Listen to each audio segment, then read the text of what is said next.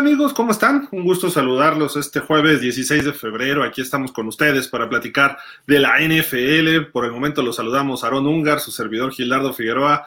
¿Cómo están todos ustedes? Gracias, gracias a Jefe Sports Media que comparte también estos programas, obviamente a la ronda futbolera y la ronda deportiva, NFL México Fans y todos los clubes de fans de la NFL que también comparten nuestras transmisiones de forma regular, semanal o habitual. Eh, y obviamente a todos ustedes que también se conectan de forma individual. Muchísimas gracias a todos ustedes. Aquí estamos con muchísimo gusto. Digamos que es el último programa de la temporada 2022, ya para darle el cerrojazo. El Super Bowl fue el domingo. Ya vimos que los Chiefs fueron los campeones. La semana que entra ya empezaremos con todo el análisis de la agencia libre que está a la vuelta de la esquina el Combine, etcétera. Pero bueno, gracias, gracias a todos ustedes por acompañarnos toda la temporada. El programa 125 del 2022 y último.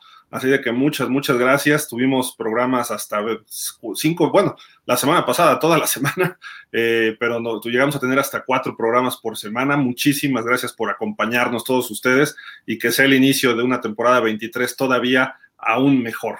Pero bueno, vámonos hasta Hermosillo, Sonora, con el buen Aarón Ungar. Aarón, ¿cómo estás? Muy buenas tardes, ¿qué dices? Buenas tardes, Gil. Te mando un saludo aquí, muy un gusto estar aquí contigo aquí en el programa de Pausa. Un saludo a toda la, afición de aquí de Pausa de los dos minutos. Y pues sí, como dices bien, desde aquí, desde Hermosillo, Sonora, ya regresando de, pues, no tanto de vacaciones, quise tomar de vacaciones, pero, pero sí hubo bastante trabajo en la cobertura del Super Bowl sale peor de cansado uno que si fueras de vacaciones. Sí. Pero bueno, no, muy a todo dar todo. La verdad, todo lo que enviaron nos, nos informaron perfectamente de lo que estaba ocurriendo por allá en Phoenix. el buen Daniel Velasco y tú, sin duda, muchas, muchas gracias por esa, esa extensa cobertura. Eh, y tú desde el Pro Bowl, que fue en Las Vegas una semana previa, también estuvo ahí pues, muy matado, pero bueno, ahí anduviste y pues eh, se agradece enormidades esa, esa cobertura.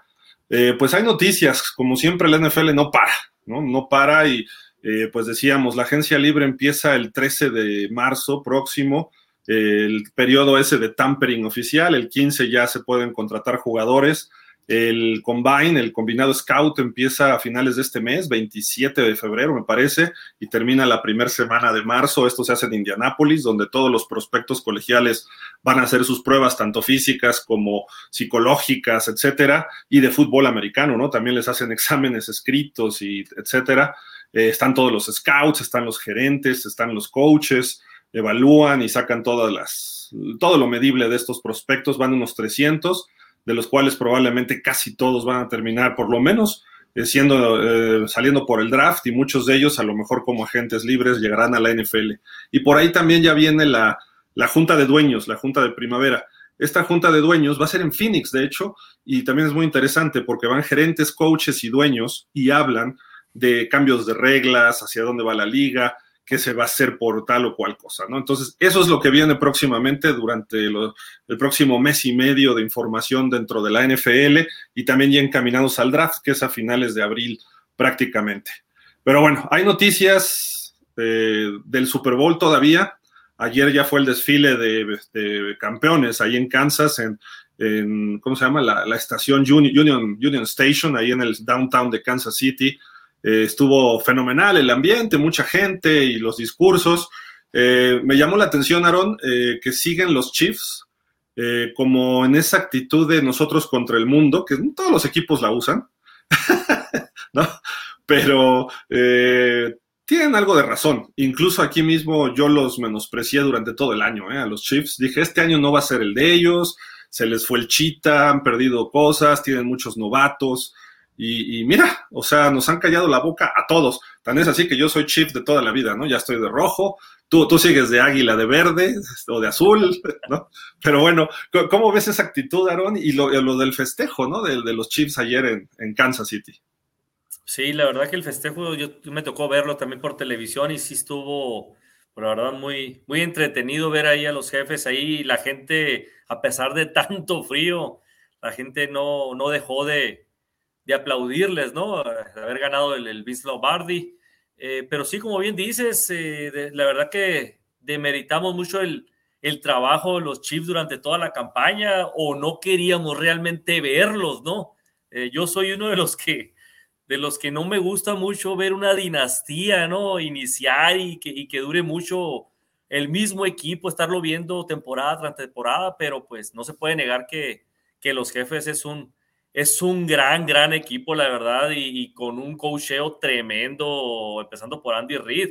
Eh, de hecho, ahorita, Gil, estuve viendo la repetición de, del, del, Super Bowl pasado que ganó Mahomes el primero contra los, contra los 49ers. Ajá. Y, la verdad que tremenda ofensiva, este, van perdiendo 20 a 10, eh, faltando 7 minutos para que se acabe el juego y en 6 minutos le mete 3 touchdowns sin respuesta. Mahomes eh, a, los, a, este, a, los Niners. ganan 31 a 20, entonces dije, ah, tiene mucho esa tendencia, eh, digo, perdón, de este Kansas, de ir de atrás. Y eso lo demuestra desde los playoffs, aquellos contra los Titans, o sea, de muy atrás viene, viene esa tendencia de ir perdiendo. Y de repente en cinco minutos te sacan el juego de este, los jefes. Entonces, eh, pues no nos extrañó, esta tendencia fue igual ahora este Super Bowl. Durante tres cuartos, eh, Filadelfia estuvo arriba en el marcador, hasta faltando 12 minutos fue cuando apenas le dio vuelta por un punto eh, Kansas City en la vuelta al marcador. Entonces, la verdad que sí es un gran equipo. Yo sí considero que es el inicio o ya es una, es una dinastía la que tiene ahorita eh, jefes. Y ahorita vamos a platicar precisamente de, pues, de lo que se pueda venir y que se puede desbaratar un poquito la cuestión de los jefes, ¿no? Pero sí, muy, muy, muy bien en la cuestión del desfile y, muy bien por los jefes, la verdad. Eh, como digo, viene bien, bien, bien. Eh, puede, puede que sea otra vez la otra temporada lo mismo, que creamos que no la va a hacer y ahí va otra vez, pero bueno. Sí, esperemos que ya no nos estén callando la boca así, pero bueno, como llegan como campeones defensores y tantos jóvenes que ya van a tener experiencia de ser campeones de Super Bowl, no nada más de llegar, sino ser campeones, esto todavía le va a dar un punch extra para la próxima temporada Kansas City. Tienen sus veteranos, obviamente, Kelsey, Mahomes, algunos en la defensiva, como Frank Clark, mismo Chris Jones, que no es tan veterano, pero a final de cuentas llegan estos, este impulso joven y el equipo todavía creo que tiene muchísimo, muchísimo potencial. Incluso, eh, pues estaban, se, comentó, ¿no? Ya en estos videos de NFL Films que les ponen el micrófono y todo, el, el mic up, y sale que uno de los touchdowns, el segundo, la formación no fue la correcta porque está Mahomes diciéndole a, a Kadarius Tony, ponte en movimiento y Kadarius Tony viendo para el frente, ¿no? Así por acá, así como que en la lela. Y el que se mueve es el del otro lado, que es Sky Moore, el novato. Y pues, dice, bueno, pues sacamos la jugada y la sacó y termina en otro touchdown, ¿no? Entonces, hasta lo que hicieron mal les salió bien, pues, valga la, valga la contradicción, ¿no? Oye, precisamente algo que se viene manejando con los Chiefs desde hace pues ya varios años y que hasta se cree que es injusto lo que está pasando, el coordinador ofensivo nominal, Eric Bieniemi, va a tener una entrevista con los Washington Commanders. Ellos tienen su coach, que es Ron Rivera, pero se va a ir para coordinador ofensivo de la entrevista. Eh, no sé, digo, se me hace un poco extraño, ¿no? Normal, obviamente Kansas tuvo que, le pidieron permiso a Kansas, porque cuando es del mismo puesto, normalmente no lo busca nadie, ¿no? O, un equipo no lo suelta, pero Kansas City le permitió y dijo Mike Holmgren, eh, de hecho ayer o anteayer, Mike Holmgren, perdón, este Andy Reid, dijo precisamente que eh, él lo ve, pero como un head coach. Entonces, ¿por qué permiten que se vaya a una entrevista de coordinador ofensivo, ¿no? Eric Bieniemi, que si bien sabemos que Andy Reid es el que hasta manda las jugadas ahí en Kansas, pues él tiene que participar bastante, ¿no? En el esquema, lo vimos discutir en la temporada con Mahomes. No, no sé, ¿cómo, ves este movimiento, Aarón? Porque está medio extraño, ¿no? Pues sí, la verdad un poco raro, como dices tú, porque si es un coordinador ofensivo con los Chiefs, que como bien acabo de comentar, viene a ser una dinastía, está, empezando una dinastía, ¿para qué dejas un equipo ganador y te puedes seguir cotizando con los Chiefs para ir de un equipo que no es bueno, los Commanders en estos momentos, para el mismo puesto de coordinador ofensivo, pues, pues la verdad yo creo que es un mero trámite, ¿no? Digo, o a menos como lo estábamos platicando anteriormente, que pudieran ofrecerle eh, que Ron Rivera no funcione un año y le digan, ¿sabes qué? Vamos a esperar un año y, si no funcionas, eh, si no funciona Ron Rivera, te vamos a poner a ti como head coach, ¿no? De, los Commanders. Pero pues apenas dámelo por escrito, porque pues nomás como que así de palabra, vamos a ver si funciona y, vamos a ver qué pasa y, si, y si no funciona, vamos a poner de head coach, pues la verdad sería mucho riesgo para, para el coordinador ofensivo de los Chiefs. Yo no, yo no me cambiaría, digo, ¿para qué irme de un equipo bueno ganador a un equipo mediocre? Pues. Pregúntale a Tair Hill este año, ¿no? Ahí está Tair Hill. Eh, eh, es, curioso, ¿no? Lo que está pasando. Eh, a lo mejor la NFL quiere ahora apoyar un poco a Washington para que se cotice mejor este equipo y se pueda vender mejor. hemos visto esos, esos, movimientos raros o extraños en algunos momentos. El mismo de John Gruden cuando llega a los Raiders fue parte de ese movimiento de que de Oakland, el movimiento de Oakland, bueno, la mudanza de Oakland a, Las Vegas, como para que el equipo se cotice más con un coach insignia, un coach líder que todo el mundo conoce, para que precisamente eh, el equipo se cotice mejor, que juegue mejor. Entonces dices, Kansas City, pues, ¿qué más le puedes sacar? Si realmente él no está mandando las jugadas, si no es Andy Reid, entonces dices, bueno, ya dale su chance que crezca. En caso de que Ron Rivera, lo que tú comentas, creo que es muy cierto, le pueden decir, ¿sabes qué? En cuanto, si Rivera ya no da playoffs, te ascendemos de head coach. Y aquí sí ya creces rápido, porque si no vas a playoff, rápido te definimos y no tienes que esperar hasta que Kansas juegue el juego de campeonato, ¿no? Que ya es una costumbre. Entonces, eh, y allá no, te, no, no vas a entrevistas. Eh, también hay un problema con Eric Bieniemi, que ha habido mucha crítica pues él es afroamericano y han dicho que no le dan todas las entrevistas precisamente por esa cuestión de una cuestión oculta de discriminación, ¿no? Pero otros dicen que todavía no está listo para ser head coach.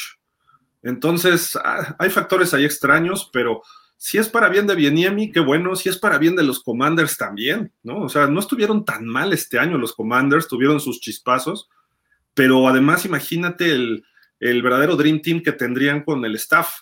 ¿Por qué? Porque estaría Bieniemi de coordinador ofensivo, Jack del Río de coordinador defensivo y Ron Rivera de head coach, que Rivera como que se mostró, no sabía que ni siquiera ya había, ya había quedado eliminado, ¿no? Entonces, creo que hay cuestiones que a lo mejor Rivera ya va de salida, tengo esa impresión, y pues ascenderían ahí eso que tú dices, no lo, no lo habíamos visto así tan claro, pero puede ser la opción. Pero Jack del Río se va a quedar así porque sí. Jack Del Río ha sido head coach y bueno, ¿eh? Sí, así es. Sí, es, buen, buen, head coach. Entonces, como para experimentar con, con el coordinador ofensivo de, de los Chiefs, pues también es, es, riesgo, ¿no? Como dices tú, eh, Andy Reid a final de cuentas es el que manda las jugadas ofensivas, entonces no podríamos decir que, que el coach este Bienemi eh, sería, el, sería el indicado, ¿no? Para, para, para ser eh, coach, eh, head coach, ¿no? De un equipo, ¿no? sería un riesgo todavía, pues no está calado, ¿no? Al único que han entrevistado ha sido a Greg Roman, quien era el coordinador ofensivo de los Ravens y antes había estado en los, en los 49ers. O sea, solo tienen dos entrevistas y esta va a ser la segunda. De hecho, fue hoy, yo creo, ya durante el día. Eh, probablemente ya mañana se tenga algún reporte concreto de lo que ocurrió, pero creo que tenga que ver un poco en apoyar a este equipo, ¿no? De los, eh, de los Commanders que han dado pues dando tumbos fuera y dentro del campo de juego, ¿no? Vamos a ver si en qué para esta, esta situación. Eh, pero bueno, oye, en cuestión de los Jaguars, el año pasado, bueno, esta temporada, para esta temporada hacen un trade con Atlanta por Calvin Ridley, pero después la NFL dice, a ver, no es cierto, primero fue la suspensión y después hacen el trade, porque el señor estaba apostando a la NFL y lo cacharon, ¿no? Entonces, el día de hoy, este cuate, después de su suspensión de un año, dice, pues, estoy solicitando mi reinstalación a la NFL. ¿Y cómo le caería a los Jaguars, eh, del buen Dani esto? Híjole, imagínate, sí, de hecho yo le mandé el, mensaje al Dani en cuanto lo vi, y le dije, mira Dani, digo, pues otra arma más, digo, se la tiene que dar, la reinstalación se la van a dar, no, no, no le veo ningún problema en que se la nieguen, ¿no? Ya, ya, ya cumplió su castigo de un año de suspensión, eh, él se está pidiendo la reinstalación, deben de dárselo, entonces eh, imagínate. Con su terapia, ¿no? Con su terapia de no apostar. sí, claro, claro. Y, fíjate, y, los Jaguars que van en ascenso, esta temporada estuvo grandiosa, la verdad, para los Jaguars. Ahora imagínate aumentarle otra arma como Calvin Ridley a, este, Trevor Lawrence, pues, con Kirk. No, pues la verdad que va a ser una dupla tremenda, ¿eh? Sí, Ridley tiene mucho talento. Eh, en cuatro temporadas ha tenido récord de dos, bueno, o sea, marcas 248 recepciones, todas con Atlanta, 3.342 yardas, no es un promedio, es un promedio unas 700 y pico por temporada, 750, 760 y 28 touchdowns. Hay que, hay que recordar que estaba con Matt Ryan y con Julio Jones varias temporadas de estas. Eh, así de que pues se va, va a estar interesante eh, la llegada de él porque es un receptor que se espera sea número uno, o sea, de un esquema, receptor uno de esquema, eh, y esto no lo, no lo había podido hacer en Atlanta por Julio Jones precisamente, ¿no? Y el año que estuvo ahí, que fue el del 2020, no, 21, pues no lo hizo tan mal, pero le faltaban corebacks, ¿no? Matt Ryan ya no estaba bien, etcétera. Acá tienen a Trevor Lawrence, tiene a Christian Kirk, tiene a Evan Ingram, que es agente libre, pero yo creo que sí lo van a mantener. Y por si fuera poco, hasta Agnew, ¿no? El que fombleó contra Kansas City, que también le entra ahí. Tienen bastante para explotar ese juego aéreo. Y si Travis Etienne, Etienne, como dicen, puede, en inglés, puede ser que esta ofensiva todavía mejore mucho más, ¿no? Y el en el segundo año de Trevor con Doc Peterson. Es correcto, es correcto. Como dices tú, Calvin Ridley eh, ya lo agarró de bajada a Matt Ryan, ya en los Falcons, y aún así números muy decentes en esas, en esas cuatro campañas. Entonces, eh, aquí lo va a explotar muy bien Trevor Lawrence eh, y, y, más lo que es con, con el coach de Doug Peterson. Entonces, aguas, aguas con los Jaguars el, el año que viene. De acuerdo. Hay noticias de Minnesota. Como ya habíamos dicho, Brian Flores firmó como coordinador defensivo. Ayer ya fue su presentación todos muy contentos y Kevin O'Connell ahí lo presentó. Brian Flores no quiso hablar de la demanda que tiene contra los Dolphins, los Broncos y los Gigantes y además contra toda la NFL. Ese proceso sigue junto con Steve Wilkes, que ahora es el coordinador defensivo de San Francisco. Sobre todo te hablaban mucho de discriminación, ¿no? Y de nada más eh, hacer entrevistas por cumplir la cuota que les pide la regla Rooney, ¿no? Eh, pero bueno, llega a Minnesota y justamente Minnesota necesita de él porque esa defensiva se vio muy vulnerable durante toda la temporada, ¿no? Kevin O'Connell hizo una gran, gran labor con la ofensiva, Justin Jefferson, un jugadorazo, Kirk Cousins tuvo una buena temporada, no sé si la mejor de su carrera, pero se vio mucho mejor, pudo venir de atrás en varios partidos, respondió mejor, aunque en playoff ya no pudieron, pero justamente porque la defensiva les quedó a deber. Y lo que dijo Brian Flores fue importante, ¿no? Porque dice, Kevin Connell juega con una ofensiva muy agresiva, y así juego yo defensivamente. Y lo vimos en Miami. Miami con él era el equipo que más blitzeaba.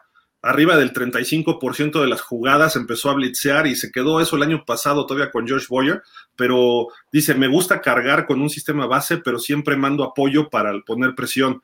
Tienen buenos jugadores, hay como cinco muy buenos, pero probablemente se salgan varios, entre ellos este cuate Harrison Smith, que es un safety de los mejores, Daniel Hunter, eh, ¿Qué otro por ahí estaba? Hendrix también, que es un super linebacker.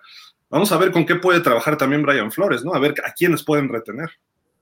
A mí se me hace un buen coordinador defensivo, Brian Flores. Eh, como, como head coach, pues no, no pegó, la verdad, no, no funcionó, pero pues sabemos que hay, hay este, personas que funcionan como coordinadores ofensivos defensivos, pero no como head coach. En este caso de Brian Flores, eh, pues le aprendió mucho a, pues al maestro, ¿no? Al genio eh, Bill Belichick, ¿no? Entonces, eh, de, ahí, de ahí ya brincó a head coach y, pues no, no, no, no, funcionó, pero yo creo que aquí con, con este equipo sí puede hacer grandes cosas. Como dices tú, lo que le faltaba a Minnesota, aunque Kirk Cousins sigue sin, sin eh, gustarme, de repente altibajos, da unos, unos juegazos, de repente se cae, ¿no? Eso es, es muy inestable.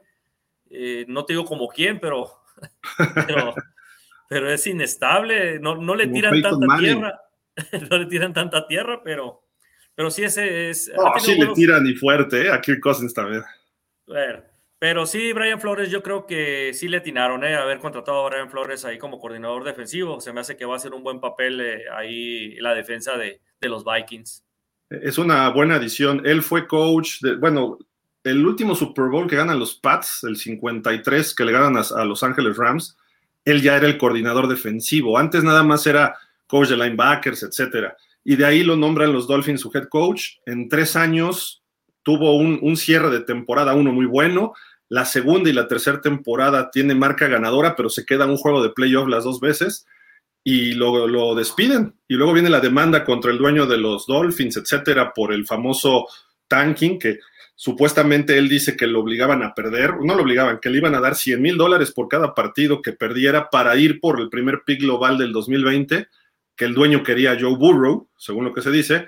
Él quería, este, él dijo, no, vamos a seguir peleando y nunca vamos a bajar las manos. Ganó cinco de los últimos nueve y pudo ganar otros dos que se les fueron al final y incluso pegándole a los Pats en Nueva Inglaterra, algo que Miami no lograba en 10 años antes o 12 años antes. Y la siguiente temporada había mucha expectativa ya con Tua y no funciona, se pelea un poco con Tua, eh, se pelea con el dueño, se pelea con el gerente y sale. Y viene la demanda después. Y lo, toma Pittsburgh de coach de linebackers y asistente de Tomlin. no lo hace mal, ahí hay mucho talento en Pittsburgh en esa área precisamente y ahora le da el brinco otra vez a coordinador defensivo con los, con los vikingos. La verdad creo que fue una muy buena adición para Minnesota. Esperemos que Minnesota ya, ya dé ese brinco, ¿no? Que nos ha quedado de ver desde hace mil, mil años, pero pues vamos a ver qué, para, en qué para todo esto. Y hablando de coordinadores defensivos, Aaron, ¿qué te parece que se concrete esto, que está muy cerca, eh? Híjole, pues estaría de lujo ahora sí para los Broncos, porque Imagínate, Sean Payton como head coach y meter a Rex Ryan como coordinador defensivo. Wow, sí, es, sería excelente esa dupla, ¿eh? Mira, Rex Ryan eh, ha sido head coach de los Jets y de los Bills. Y con los Jets fue muy chistoso porque cuando llegó, su primera declaración, así de que en lugar de dar la bienvenida o algo, y dijo: Ya llegué aquí y no vengo a besarle sus anillos a Bill Belichick. ¡Pum! Luego, luego, como el papá todo estrafalario y todo, el papá era Body Ryan, que formó la, aquella defensiva 46. Body Ryan fue coach de los Jets en el 68 y principalmente de los Osos de Chicago, aquella de superdefensiva del Super Bowl 20. Y luego, luego llega Body Ryan de head coach y dice eso. Body Ryan ya había estado de coordinador defensivo, me parece que de los Ravens, y lo había hecho muy bien en la era de Brian Billick y empieza a funcionar con los Jets, que los lleva a dos finales de conferencia seguidas, con Mark Sánchez. Pero hasta ahí se quedó. Y luego los Bills se lo llevan y mm, no funcionó. Ahí sí no funcionó, pero cambió un poco la cultura, ¿no? Que estaba medio decaída en los Bills y mejoró un poquito el equipo, pero no, no pudo regresar a playoffs. Pero ahorita estaba de, de comentarista en ESPN y que lo regresen, no sé si esté fresco de todo lo que es el fútbol, pero si llega a los Broncos, tiene material para trabajar ahí, ¿eh? la defensiva no está mal, tienen quizá el mejor safety Justin Simmons, pero como ha pasado un perfil bajo, a lo mejor ahí por eso no se ha visto tan bien. Y tiene otros jugadores, sí perdieron a Bradley Shaw, pero pueden funcionar y esa, esa dupla eh, de alguna forma, este señor Sean Payton ya había tenido al hermano, a Rob Ryan, que es el greñudo ese luego, que, son parecidos. Era de los Cowboys también, pues. Ajá. Y los Raiders también pasó Rob Ryan, si no mal recuerdo. Estuvo con el hermano en Buffalo o en los Jets, en alguno de los dos equipos. En Buffalo, creo. Ah, no, en los Jets, creo, estuvo, estuvo en los Jets, fue asistente del hermano. Y lo tuvo ahí en Nueva Orleans y no funcionó. La verdad, no funcionó Rob Ryan pero tener siempre, y lo hemos comentado, Aaron, lo que tienen los, ahorita los Chiefs, ¿no? Tienen prácticamente tres head coaches de asistentes, y aparte Andy Reid, ¿no? Que de head coach real, pero tienen a Matt Nagy, Spagnolo y Eric Bieniemi, que potencialmente pudiera ser un head coach. Si eso, si eso hacen los Broncos, tener a Sean Payton y tener a este hombre en la defensa, tienes dos genios de cada lado del balón. Eso sería muy, muy importante, ¿no? A ver si ahora sí cumplen, ¿no? Con eso. todavía, no, pues todavía no es oficial, ¿eh? Pero está muy cerca de concretarse. Pues yo creo que sí se va a hacer eso, ¿eh? Yo creo que Rex Ryan sí se le ven ganas como que quiere volver a, a, coachar ahí y, de este, y la verdad que sí es, es muy buen coordinador defensivo, entonces sí, sí harían un buen papel. Esperemos y como dices tú, hay materia humana para, para trabajar ahí en los, en los Broncos. Imagínate una, una mentalidad ofensiva como la de Sean Payton, combinada con Red Ryan, un genio en la defensa, pues ahora sí, ahora sí aguas con los Broncos y con, y con un Russell Wilson ahí que, que le va a sacar ahí el mayor provecho y, es, esperemos que no se desbarate, ¿no? Y pues trae dinero, ¿no? Para, para trabajar, ¿eh? Broncos, ¿no? Pues no mucho, ¿eh? Por lo de Russell Wilson, pero a final de y tampoco va a tener picks, pero tienen veteranos confiables, ¿eh? La ofensiva puede funcionar y, obviamente creo que la, mentalidad en Denver es de ir por todas las canicas, ¿no? Porque pues Kansas City juega en su división y Kansas City lleva creo que ocho campeonatos divisionales seguidos y ya lo vimos que tres Super Bowls en cuatro años, dos campeonatos de la NFL, entonces tienen que ver qué hace Denver para tratar de, competir un poquito más ahí, porque si no, van a seguir ahí en la mediocridad y eso no les va a a, redituar en lo que nos tienen acostumbrados, ¿eh? porque todavía en la era de Peyton Manning fueron, llegaron a dos Super Bowls, campeones en uno, ¿no? Sí, así es. Y la inversión que han hecho además, ¿no? Eso es lo, importante para los, para los Broncos. Pero bueno, esa es la otra de las noticias que están por ahí rondando. Y el que le puede ir bien económicamente se llama Danielito y se apellida Jones, el quarterback de los gigantes. Eh, con lo que hizo esta temporada, que fue su mejor año, pudiera andar pegándole a los 35 millones por temporada, tiene 25 años. Este año lanzó nada más para 3.205 yardas, digo nada más, y lanzó 15 touchdowns, pero además corrió para 700 yardas. Él solo produjo prácticamente 4.000 y pico de yardas, números hasta superiores a lo que hizo Lamar Jackson, eh, superiores a Justin Fields, combinando más o menos los números que tuvo Jalen Hurts, el, el quarterback del Super Bowl de los Eagles y corrió para siete touchdowns. Eh, no se ve que sea tan buen corredor como ellos, pero lo hace, lo hace bastante bien. Los mete a playoffs y ya bien coachado con Brian Dable, creo que se está viendo que ah, puede, pueden sacarle jugo a este coreback y muchos ya lo daban por muerto, ¿no? Ahí en Gigantes. Sí, de hecho, lo que hace y lo que venimos diciendo, puede ser un buen mariscal, pero si no tienes un buen coacheo, no funciona. O sea, se vio el cambio de Daniel, Jones, se vio el cambio en cuanto entró eh, Brian Dable, ¿no? Entonces, hasta, hasta para eso ganó como el coach del año, ¿no? El señor Dable. Entonces, la verdad que sí lo manejó muy bien a, Daniel Jones y, sacó su mejor provecho y otro año de experiencia para, para eh, el de este, el mariscal, este Daniel Jones. Entonces, eh, la verdad que se vio muy bien, se vio muy, cuando corría, a mí me tocó ver juego de los gigantes y cuando corría, corría bien, eh, tomaba buenas decisiones al momento de correr Daniel Jones. Entonces, eh, esperemos, esperemos que siga con la tendencia esa de que siga creciendo, porque la verdad se esperaba mucho de Daniel Jones, algo que no se vio, y mucho menos yo creo manejándolo con, con malo que lo diga, pero con la marioneta Garrett ahí, que lo tenía ahí, pues no, no, no, pues no, no iba a funcionar. Entonces, nomás le dijeron bye bye y entró Brian Dable, hizo sus, sus movimientos, sus cambios, y aquí es cuando ya funcionó el, el Daniel Johnson, el, mariscal de los Giants. Cuando lo toman los gigantes en el primer pick, bueno, en, una, en un pick de primera ronda, fueron muy criticados porque este coreback podía haber caído más en la primera ronda o quizás hasta la segunda, y más por los corebacks que venían ese año pero parece que ya, ha tenido sus chispazos antes con otros coaches, pero este año con Brian Dable ya se vio el potencial, no sé si sea lo máximo, pero ya se ve que pueda desarrollarse un poquito más por ahí el, buen Danielito, Danielito Jones. Otra noticia, pero este es en el sur de la Florida, finalmente ya se confirma, porque ya estaba preocupado, Aaron, la llegada de Big Fangio, este como coordinador defensivo. Eh, cuando Miami dice que iba a ir por él, pues todo el mundo feliz. Y de repente salen rumores de que va a ser el coordinador mejor pagado y bla, bla, bla. Y sale él a decirle a uno de los este, eh, reporteros que no había tomado una decisión. Él estaba, fue, coach de, head coach de los Broncos, no le fue bien. Por eso llega Sean Payton. Y este año estuvo con, eh, con las Águilas de Filadelfia como asesor, nada más no podía operar dentro del equipo, me refiero, no podía decirle nada a los jugadores ni plan de juego, pero estaba como asesor principalmente defensivo. Ya vimos lo que hizo Filadelfia. No digo que sea mérito de él, pero quizá lo que él asesoraba a Sirian y al coordinador este Gannon probablemente le, sirvió de algo. Eh, su historial es muy bueno, haciendo grandes linebackers, buenas defensivas, como la de los 49ers en su momento, que llegaron hasta un Super Bowl, que pierden con Baltimore. Pero bueno, esto pasa la semana previa al Super Bowl durante, cuando dice eso, de repente entonces preocupó porque los 49ers se quedan sin coordinador defensivo. Dimico Ryan se va de head coach a los Texans. Y entonces dicen, uy, le va a gustar más la defensiva de los 49ers. El caso es que los 49ers contratan a Steve Wilkes, el que era el coach de, los, de las Panteras. Dices, bueno, ya se abrió el camino.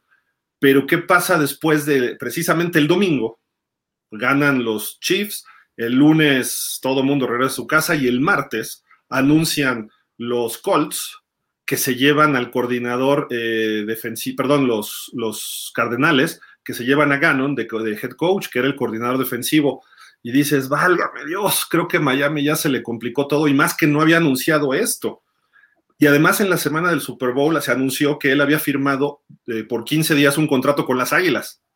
Entonces dices, híjole, ¿por qué firmó un contrato si era asesor? Para poderse ya meter en el plan de juego.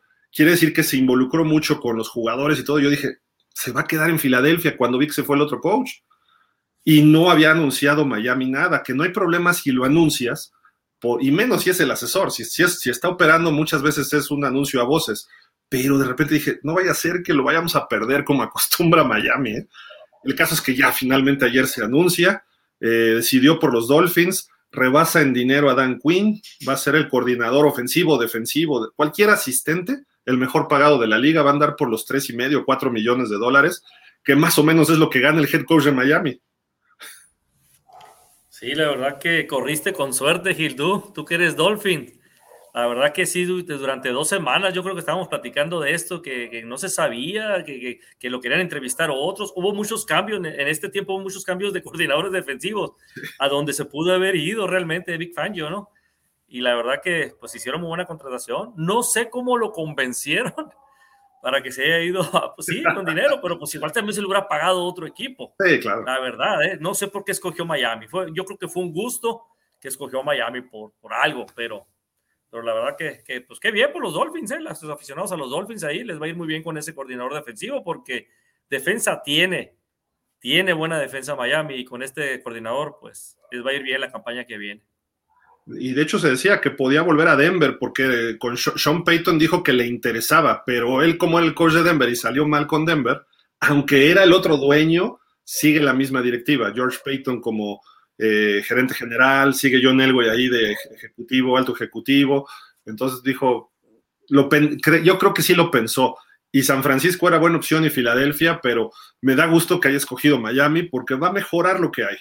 Miami tuvo una defensiva 25, una cosa así, 30 en puntos, o sea, algo muy malo para lo que se esperaba, ¿no? Para talento, eh, para el talento que tiene. Entonces, él sí va a pulir a ciertos jugadores que necesitas eh, sacarle ese jugo, ¿no? Y, digo, no es justificación porque todos los equipos lo tienen, pero a Miami le afectaron mucho las lesiones este año en su defensa. Porque sí, era una, sí, sí tiene jugadores talentosos, pero varios de ellos, por lo menos cuatro, cuatro titulares, bueno, tres titulares y un reserva constante, de esos que entran seguido, se perdieron todo el año. Ogba, el, el corner que venía de los Cowboys, Byron Jones, eh, un safety, Brandon Jones, y un corner que es el corner slot, Nick Needham, los cuatro fuera todo el año y casi toda, bueno, Byron Jones ni jugó, y los otros, como desde octubre, ya estaban fuera. Y dices, y todavía aún así Miami se portó a la defensiva por momentos bien, ¿no? Entonces, qué bueno que llegue él. Ojalá y pula ciertas posiciones, sobre todo la de linebacker, que es lo que más fallamos, ¿no? Pues fíjate que sí tengo esa curiosidad. Yo si lo tuviera Big Fan yo ahorita para una pregunta sería esa en concreto, preguntarle por qué tomó la decisión de tomar a, Miami teniendo a Filadelfia, un equipo completo, jugando Super Bowl, o jugando o, agarrar a los Niners, que es una defensa, pues, la primera, la, defensa número uno de la liga. Entonces, y, pues, se lleva bien con Shanahan, con los Shanahan, es muy amigo, según dicen. sería una muy buena pregunta ¿eh? que alguien que se le hiciera para, para saber por qué, por qué tomó esa decisión de irse a, a Miami, ¿no? A lo mejor le gusta pescar. Ya, ya ni le preguntes, capaz que se arrepiente. No, pero era el mejor coordinador en, papel eh, de los que estaban disponibles junto con Brian Flores, pero Flores no iba a regresar a Miami, ¿no? Y menos el coordinador. Entonces, por ahí puede ser, ¿no? Pero ya, ni le movamos, ya se quedó, ya, ya, puso tinta en el papel, así dejémoslo. También se anunció en Baltimore, el coach ya se había anunciado desde el lunes, me parece, o el martes, Todd Manken, este eh, como coordinador ofensivo. Y hoy sale una nota de que los Ravens le dijeron claramente a los que estuvieron entrevistando que no necesariamente iban a tener a Lamar Jackson. O sea, que podía ser que sí, pero probablemente, o sea, 50-50, digamos, o sea, no, estaba como un volado, ¿no? Pero que no necesariamente significaba que él iba a poder ser coordinador ofensivo con el señor Lamar Jackson. ¿Quién es Todd Manken rápido? Eh, empezó desde los 80, finales de los 80 como asistente en colegial, pasó por Notre Dame ahí también, eh, varias colegiales y llega a la NFL. En, eh, estuvo en LSU en el 2005 y 6, creo que era parte del staff de, no es cierto, ya se había ido para esas fechas Nick Saban, pero estuvo ahí como coordinador de juego aéreo, de receptores, también luego estuvo ahí como eh, en Oklahoma, perdón, llegó a los Jaguars como eh, coach de receptores en el 7, 2007 al 10, se va a Oklahoma State como coordinador ofensivo, Southern Mississippi como head coach en el 13 al 15, y luego llega a la NFL como coordinador ofensivo y de coach de receptores con Tampa, en el 16 y 17 se vuelve coordinador ofensivo nada más, de ahí pasan el 19 a los Browns, y se regresa colegial y le va bastante bien con Georgia los últimos tres años. Georgia bicampeón y del 20 al 22 está ahí como coordinador de ofensivo y de corebacks y ahorita va a estar con los Ravens. Ese es el historial de Todd Manken. Eh, pero lo que dijeron del señor Lamar Jackson, pues creo que Lamar Jackson no quiere jugar en Baltimore, ya me queda claro, ¿no? Sí, al parecer eh, ya, ya los Ravens, eh, como dices tú, lo pusieron a 50-50 en la cuestión de la posibilidad de, hacer un, trade, ¿no? Por, por Lamar Jackson. Entonces, eh, sí lo que, lo que decían. Si hay una buena oferta o, algunos picks que le puedan dar por, por, Lamar Jackson, lo va a hacer, ¿no? de este Baltimore, ¿no? Y más sobre todo, como dices, no está a gusto, ya Lamar Jackson ya no quiere estar con los Ravens. Entonces, pues, ni modo, si lo tienen que mover, pues lo van a mover. Y fíjate, aquí está un dato interesante. Los Ravens este año, cuando no estuvo Lamar Jackson en temporada regular, solo 13 puntos por partido, fue el segundo peor. 146 eh, yardas por pase, el segundo, la segunda peor ofensiva. Touch, porcentaje de touchdowns en zona roja, la segunda peor con 28.6%. Y primeros y dieces por juego, estuvo en la posición 26 con 17 nada más. Eh, digo, le falta juego aéreo, un poquito pulir algunas cosas a Lamar Jackson, pero eh, se ve la productividad, ¿no? Y los Ravens iban bien, tenían posibilidades, terminan metiéndose a playoff y le dan una batalla férrea a los Bengals, pero con este Huntley, que termina en el Pro Bowl, por cierto, ¿no? Quién sabe cómo, y produciendo eso, ¿no? Pero bueno, sin él, ¿qué van a hacer los Ravens? Los Ravens lo que van a hacer es taguearlo probablemente ponerle una etiqueta de jugador franquicia con algunas condiciones y luego hacer un trade, porque si no, no van a poder este, rescatar nada de él y pues él te puede dar picks de primera ronda te puede dar jugadores veteranos capaces. Él, él se ha pronunciado varias veces eh, a favor de jugar en los Dolphins. Él es fan de los Dolphins, creció en Fort Lauderdale. Eh, y esa posibilidad él nunca la ha dejado. Entonces, Miami, como está la situación con Tua, entre que si tiene talento no tiene talento, pero sobre todo su problema de salud, a lo mejor pudiera darse el trade con Miami. El problema de Miami es que no tiene picks de primera ronda este año. Por, uno por sanción y otro por el, trade con los Broncos por Bradley Chow. Eh, entonces dices, ¿qué va a pasar con él?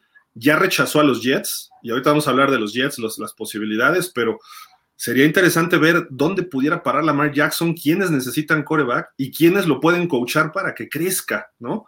Porque además está para su nuevo contrato, no le han dado su extensión ni la opción de quinto año, entonces eh, esa ya no se la dieron porque ya va para su quinto año, pero este cuate, ¿cuánto puede ganar?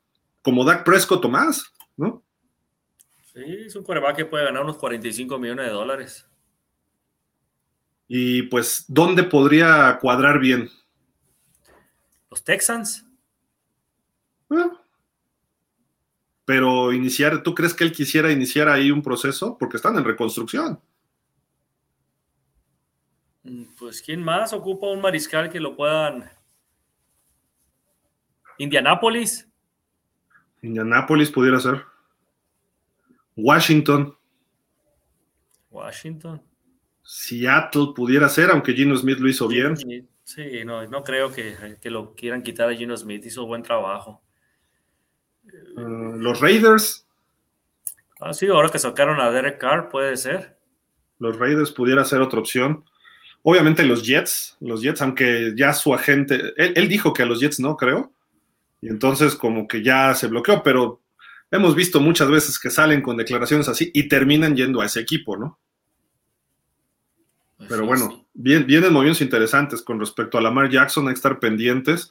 De aquí al 13 de marzo, o sea, en un mes, el próximo mes vamos a, a ver mucha definición de jugadores estelares y él es uno de los que más va a llamar la atención lo que venga a futuro. Y, los Ravens, obviamente, ¿qué van a obtener a cambio? Pues van a querer, van a decir, este jugador es un jugador estelar, es un coreback estelar, pues yo quiero rehacer mi equipo.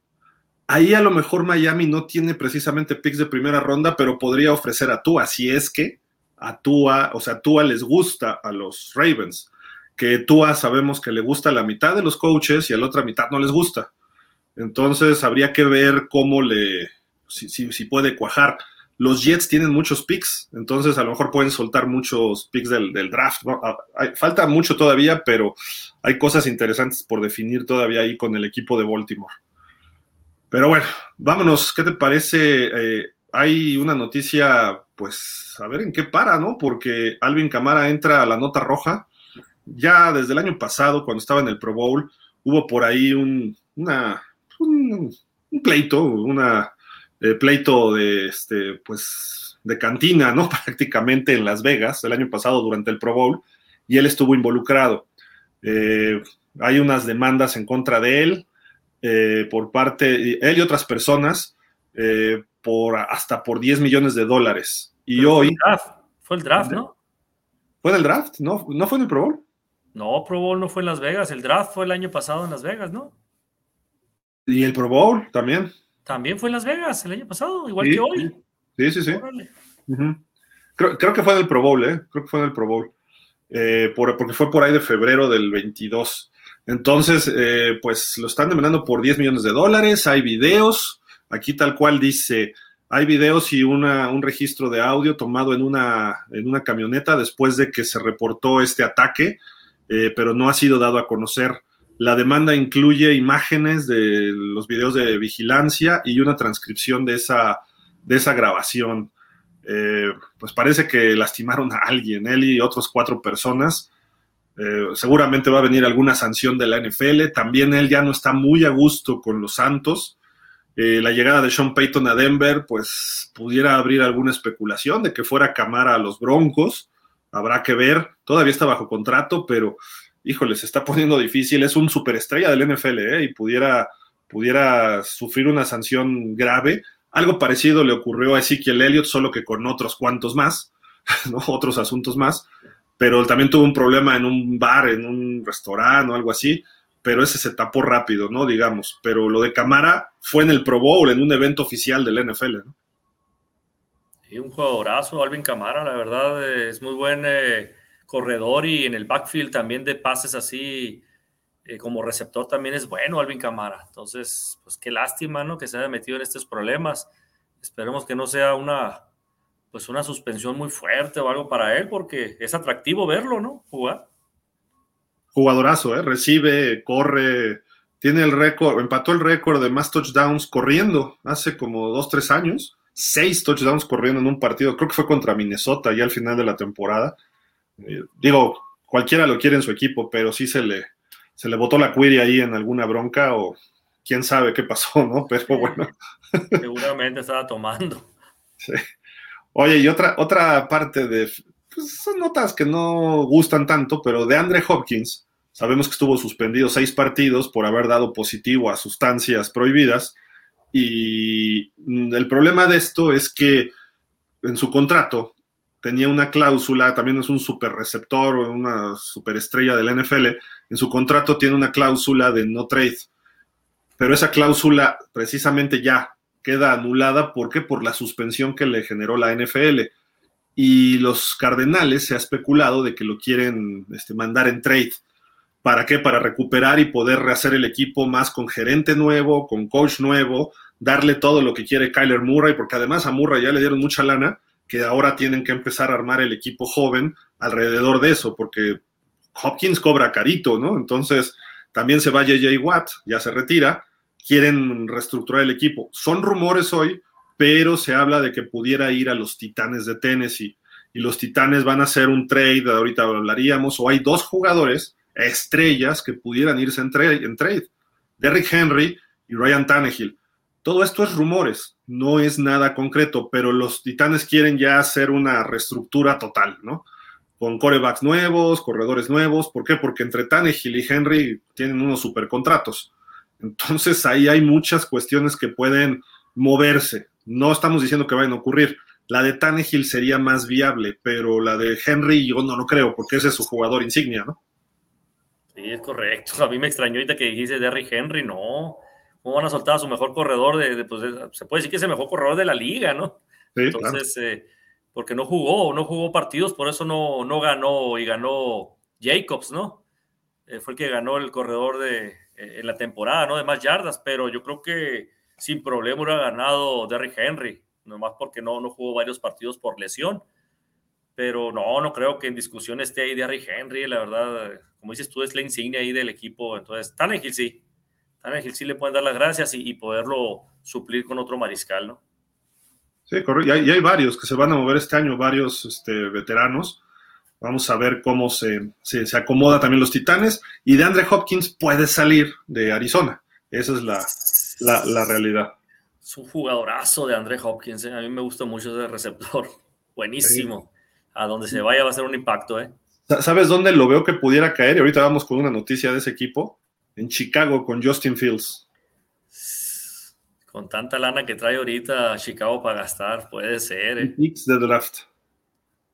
¿Y qué le falta ahí? Un receptor estelar. Ahí estaría. Y Justin Fields es buen pasador y corredor. o sea, tiene todo. Sí. Entonces ahí pudiera hacer una buena mancuerna con Justin Fields, ¿no? Y de hecho, hoy, hoy sale una noticia precisamente de los Osos de Chicago que ya compraron un terreno de el equivalente a unos 195 millones de dólares en una zona cercana a Chicago que se llama Arlington Heights, Heights perdón, que en ese lugar eh, se, se, sospecha o se, se cree que podrían tener ahí, pues obviamente el estadio nuevo, un estadio donde hay que invertirle no nada más 200 millones, sino 4 mil, una cosa así, eh, un estadio que quieren tener los Osos de Chicago para también poder solicitar un Super Bowl, probablemente con un techo retráctil, eh, muchas condiciones, pero para modernizar un poco el equipo, porque llevan desde 1971 jugando en el Soldier Field. Eh, uno de los estadios más viejos de la NFL, aunque ha sufrido algunas este, remodelaciones, pero ya no están tan a gusto ahí, que dicen los osos que eh, creo que es el único equipo ya ahorita que no tiene un estadio propio, sino es como rentado porque el Soldier Field es de, la ciudad. Entonces quieren ellos ya independizarse en ese aspecto. Eh, pues vamos a ver, vamos a ver en qué para, ¿no? Pero mm, también se ha hablado de que este equipo pudiera ponerse a la venta eh, la, familia McCaskey, Virginia McCaskey ya tiene 100 años, una cosa así. Eh, su hijo, el que operaba, falleció hace varios años. Entonces, a lo mejor se venden los ojos de Chicago y se habla de un posible comprador, el señor Jeff Bezos, el dueño de Amazon. También él se ha dicho que quiere comprar a los Commanders. Entonces, los, cualquiera de estos dos equipos son tradicionales. Los, los ex Redskins, Football Team o Commanders y los Osos de Chicago, bueno, ni se diga, ¿no? La familia Halas. Entonces, no sé, vamos a ver en qué, a lo mejor están ya, compramos el terreno y tú construyes el estadio, te lo vendo, o construimos el estadio y luego nos lo compras, veto a saber, ¿no? O a lo mejor se lo queda la familia McCaskey, consigue inversión, pero sí creo que es necesario que Chicago haga una, pues como se dice, reingeniería, ¿no? De su, de su misma franquicia, ¿no? Sí, la verdad que tiene mucha tradición, como dices tú, los Osos de Chicago. Esperemos que se arme con tanto dinero que traen ahorita disponible y, con el talento de Justin Fields, pues ojalá, ojalá y, y sí, le, le inviertan, ¿no? Ya, como dices tú, ya merece un, estadio nuevo este equipo de los Osos, ¿no? Para, pues también para renovarse, ¿no? No nada más en el equipo, sino también en, infraestructura, ¿no? Y que vengan buenas épocas deportivas también, porque han tenido chispazos, pero no han tenido esa consistencia. Es más, lo último bueno fue lo de Ditka, ¿no? En esos años. Y después llegaron a un Super Bowl, pero les fue mal. 80, 85. Sí. Mm. Son muchos años ya de sequía para el equipo de los Osos. Yo creo que ya merecen también ya hacer algo bueno, ¿no? Y, pero, ¿sabes qué? Te voy a decir una cosa. Ya, ya no está el mismo reclutador. No, ya han cambiado por ahí tiene que empezar, porque esa selección que hicieron de Trubinsky, por favor, ahí sí. No, ya, ya, hay un gerente nuevo, ahorita no me acuerdo el nombre, pero ya, ya está haciendo las cosas de otra forma. Se, ve forma ¿eh? al equipo, ya se ve una línea y un, un trazo bien, bien, este, bueno, un objetivo muy claro, ¿no? Y, y, se ve por buen camino. Esperemos que le vaya bien a este equipo de los Osos y que se puedan modernizar. A lo mejor esto en cuatro o cinco años veremos el estadio nuevo, no creo que sea de inmediato, y todavía hay un proceso de inversión y la NFL puede apoyar con dinero, pero hay un fondo para estadios, etcétera, pero es importante porque ya van varios años que lo están buscando, pero hoy ya tienen un terreno. Y es un hipódromo y eso no sé cuántas acres que le llaman. Eh, nosotros lo mediríamos como hectáreas, que es titipuchal que se necesita y creo que quieren hacer un centro comercial, las instalaciones de entrenamiento de los osos, en fin, son, son cosas enormes, ¿no? Que ahí en un, en un hipódromo cabe en dos estadios, ¿no? Completos, pero pues ojalá, ojalá por los, por los Osos de Chicago se merecen ya algo más, eh, pues algo como lo que tienen en Los Ángeles, como lo que tienen en Arizona, eh, en Las Vegas, esos estadios modernos, eh, plurifuncionales o multifuncionales, ¿no? Todo eso debería, deberíamos este, ver ya con los Osos de Chicago. Y pues, ¿qué te parece? Aquí hay un dato interesante para Ricardo Gómez Portugal, el Duck Hater. Y pues, mira, los primeros años de un señor llamado Peyton Manning y los de Dak Prescott. ¿Te gusta? Híjole, pues, pues muy parecido los números. Hasta a lo mejor te puedo decir que a lo mejor un poquito mejor los de Dak, ¿eh? Sí menos intercepciones que Manning ¿eh? en sus primeros años. Sí, pues fíjate nomás en intercepciones. Un juego más, obviamente, pero playoffs, seis juegos, dos ganados, cuatro perdidos, eh, dos apariciones en ronda divisional nada más. Creo que Peyton sí llegó a una final nada más en ese, en ese lapso. Más touchdown en playoff, más touchdown en playoff, un touchdown más para, para Prescott una intercepción menos en playoff para Prescott. Pues, trae mejores números Prescott que, que Manning. Ajá. Y la edad, además, todavía tiene, digo, ya le pega más al 30, ¿no? Dak Prescott, creo. Sí, va a cumplir 30 este año, tiene 29. Mira el pasador, el rating de pasador, 97.8 contra 88.1 de Manning. ¿Eh? No, sí está, está mejor Prescott, mira, y tanto que le tiran, pues. Quiere decir que tenemos esperanzas todavía entonces con Prescott. Sí, ya fue el jugador del año de Walter Payton, ¿no? Este año. Peyton Manning tardó un poco más, creo, para ganar ese, premio. Pero bueno, eso es algo ajeno al, fútbol americano. o, sea, tiene que ver, pero no tan directo, ¿no? Pero sí, fíjate que viendo eso, que, bueno, volviendo al tema del Super Bowl, que yo estuve ahí presente cuando le entregaron el, trofeo Walter Payton a, a, a Dak Prescott, digo, la gente de Filadelfia de plano, digo, no tiene respeto, digo, le están entregando un, le están entregando un trofeo a Walter Payton que es por, por hacer bien las cosas con la comunidad, o sea, hacer un, y la, y la gente lo abuchó ahí, la gente de Filadelfia, o sea, de plano, ahí sí, no tiene respeto ahí. Pues como dice, ¿no? Si, le abucharon a Santa Claus alguna vez, no, digo, es, difícil, ¿no? El público ahí en Filadelfia. y eh, los Cowboys respondieron al final del juego, muchos fans. Dijeron, ahora a quién abucheamos, a Dak Prescott o a los Eagles, porque perdieron el Super Bowl, ¿no? Entonces, digo, pues está, la rivalidad. No sé si te acuerdas cuando fue el draft en Dallas, que llega el pateador, ¿cómo se llama este pateador de los Eagles? a dar el pick de primera ronda de los Eagles. Y dice, el primer pick de los campeones defensores, los Philadelphia Eagles, y lo empiezan a buchear todo el estadio, el ATT, ¿no? Y dice que somos campeones ahorita y ustedes desde no sé cuándo, y ¡boom! y el mejor equipo. No, no, no, o sea, hay una rivalidad ahí que se odia, ¿no? Se odian. Pero como dices, un premio de algo positivo y aún así lo abuchean. pues, no se vale, ¿no? Pero bueno. Sí, no, pero bueno, Dak Prescott, ahí están los números, o sea, por ahí puede ser que levante. Ahora, Peyton Manning tenía un techo muy alto, ¿no? Y Dak Prescott no se le ve tanto, hay que ser realistas, pero cuando empieza a comparar los números dices, ah, caray, ¿no? Señores, y, y de una vez te lo digo, yo platiqué un poco con Dak Prescott, lo estuve observando Dak, Prescott y un tipazo, la verdad. En persona me tocó y la verdad, nada que ver, es un tipazo Dak Prescott.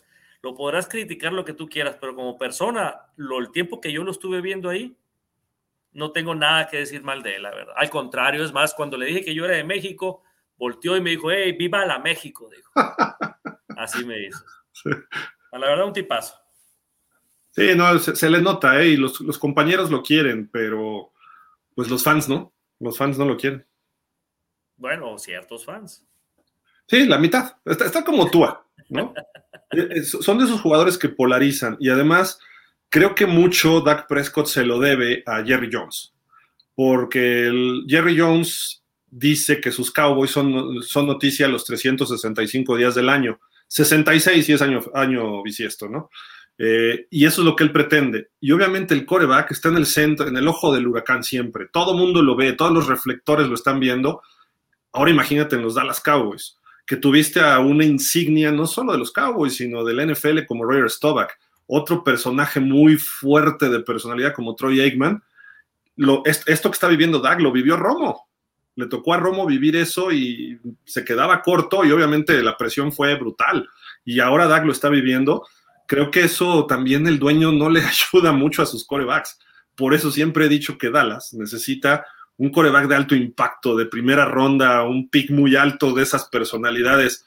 Lamar Jackson, por ejemplo, que pudiera ser muy sobrado a veces, o un tipo como Aaron Rodgers que llegue, que, que, no, que no se sienta abrumado ¿no? por, por toda esa presión que se genera incluso internamente, aunque sea de forma indirecta. ¿no? No, no es que yo le ponga la presión como dueño, si no ganas te corro, no, sino más bien, vamos al Super Bowl, el dueño lo dice cada año.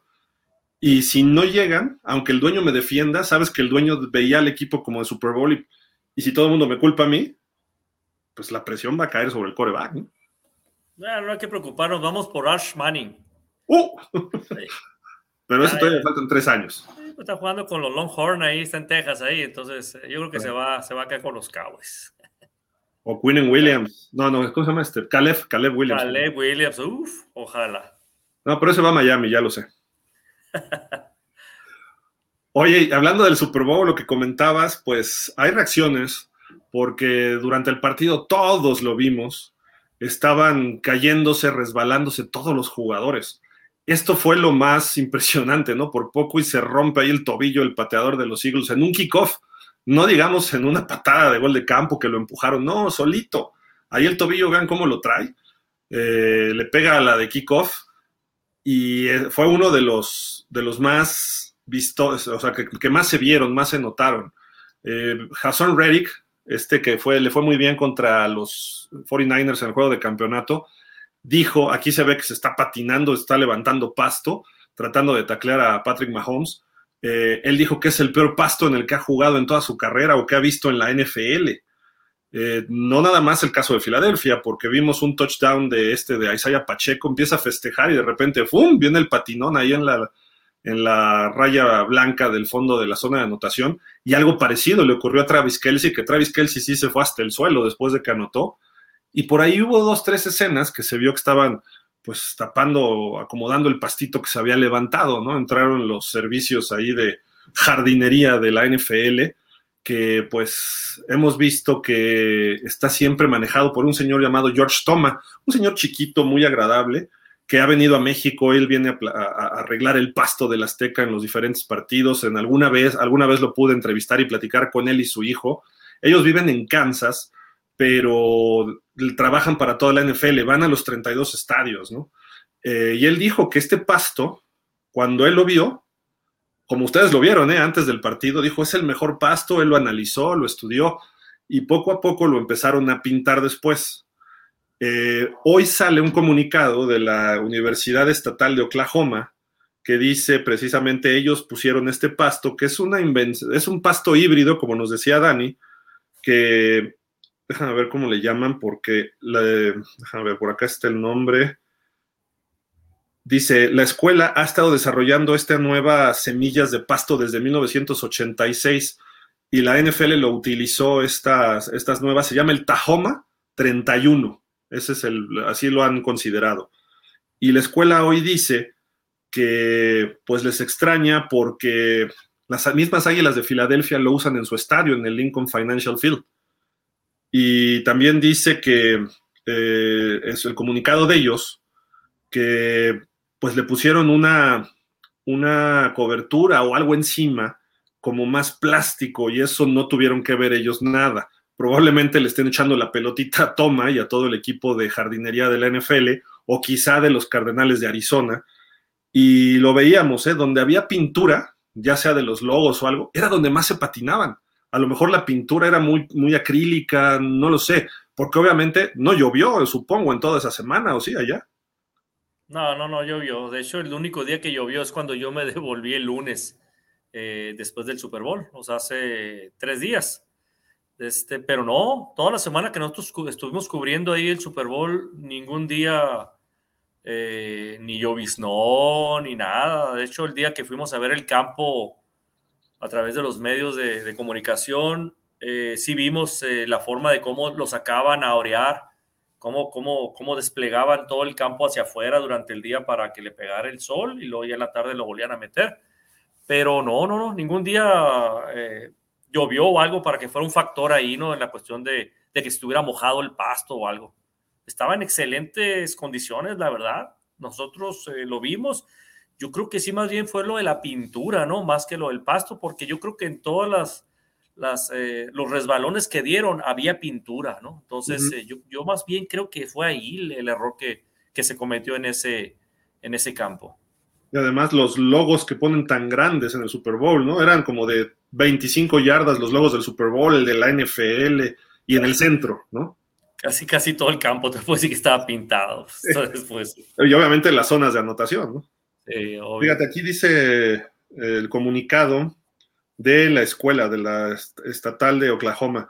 Dice, mientras que los científicos de Oklahoma State University desarrollaron y patentaron el Tahoma 31, no hay algo que diga que haya creado o preparado el campo, eh, que, que tuvo algún rol en crear esta situación en el campo del Super Bowl 57 el Tahoma 31 fue utilizado como la base, la base del campo.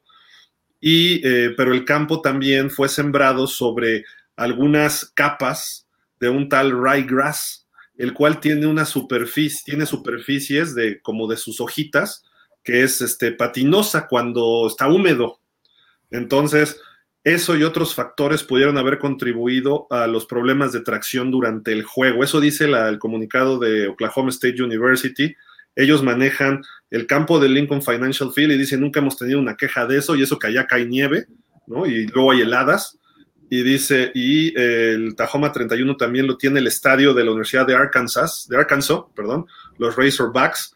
Y dice, y no hemos tenido ningún problema, tampoco ninguna queja al respecto. Así de que, y George Thomas dijo, esta es una nueva superficie, creo que esta es la segunda mejor superficie que hemos tenido en los 57 Super Bowls.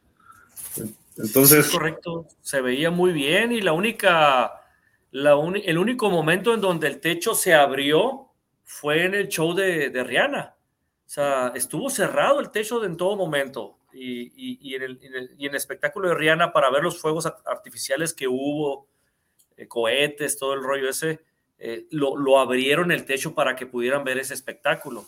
Pero, pero de ahí en fuera no, dijeras tú, bueno, lo abrieron y ahí cayó humedad o algo, pero no, no, no, estaba seco totalmente ese, ese domingo, seco, seco. Pues ahí está esta situación. Yo creo que tienen que seguir investigando para que no vuelva a ocurrir, y menos en un partido tan importante, ¿no? Como el Super Bowl. Imagínate que alguien se va escapando y se caiga tipo Daniel Jones por problema del pasto. Ahí sí pudiera haber algún problema, ¿no? O alguna lesión. Por ejemplo, Mahomes que andaba mal del tobillo, se le patina como al pateador hay un pie y se acaba de fregar el tobillo, perdón la palabra, pues Imagínate, eso puede costar el Super Bowl a un equipo, ¿no? En un momento determinado. Pero en fin. Así es. Y ya para terminar con la información, bueno, esto creo que ya lo habíamos presentado. Aquí hay varios corebacks que van a ser agentes libres. Tom Brady, bueno, pues es agente libre porque ya se retiró, pero si, si se le antoja regresar, va a quedar como agente libre. Lamar Jackson pudiera ser agente libre si no le ponen la etiqueta. Jimmy Garoppolo, Daniel Jones, a ver si le dan el contrato que según dijo Brian Dable que sí. Baker Mayfield, que estaba en los Rams ahorita, Sam Darnold, luego Gino Smith, Mike White, el segundo coreback o tercero de los Jets, depende cómo lo queramos ver, Jacoby Brissett, que andaba en Cleveland, si no me recuerdo, Taylor Heineke, Drew Locke, el segundo de, de, Seattle, Teddy Bridgewater, el segundo de Miami, Cooper Rush, el segundo de Dallas, Joe Flacco, el, pues el tercero de los Jets, Andy Dalton, el pelirrojo, Mason Rudolph, el tercero que quedó este año de los, de los Steelers, Case Keenum, que no sé dónde andaba ahorita, lo vi, no me acuerdo, y Garner Minshew, el segundo coreback de las Águilas de Filadelfia. Entonces hay bastantes corebacks agentes libres, sobre todo muchos veo como de segundo equipo, ¿no? Pues sí, la verdad, el único que ahí, bueno, sabemos que Tom Brady, pues ya parece que ahora sí ya se va a retirar. No creo que cambie de opinión ahora sí. De este Lamar Jackson es el único que puede ser de, de primer nivel. Los demás, pues los veo muy complicados como para que sean eh, eh, titulares, ¿no? En un, en un equipo, la verdad. Entonces, hay, mucha, hay mucho mariscal suplente, mm. pero titulares, nomás veo a Lamar Jackson, la verdad.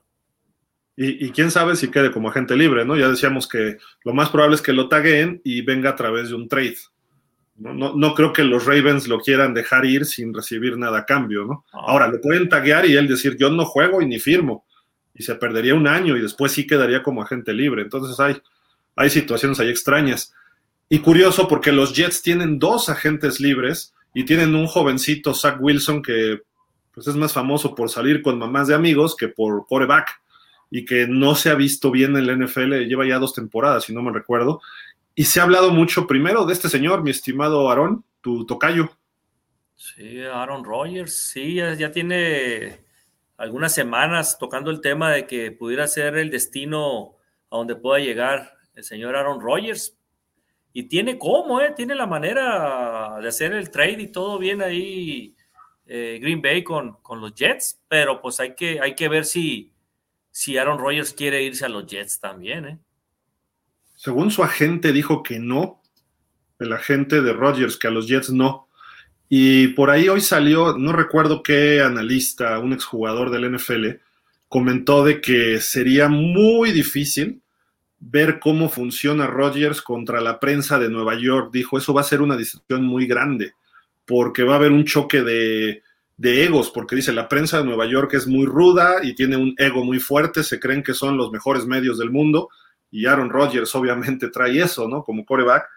Dice, no es lo mismo que Green Bay, porque Green Bay no deja de ser una ciudad pequeña o un pueblo grande, como lo quieran llamar, eh, donde prácticamente la máxima atracción es los Packers de toda la ciudad y quizá del estado de Wisconsin. Por ahí está el básquet, que ya fue campeón hace poco, los Bucks, está el béisbol con los Brewers, pero no, no hay mucho realmente, ¿no? Está prácticamente más cerca de la frontera que del resto de Estados Unidos.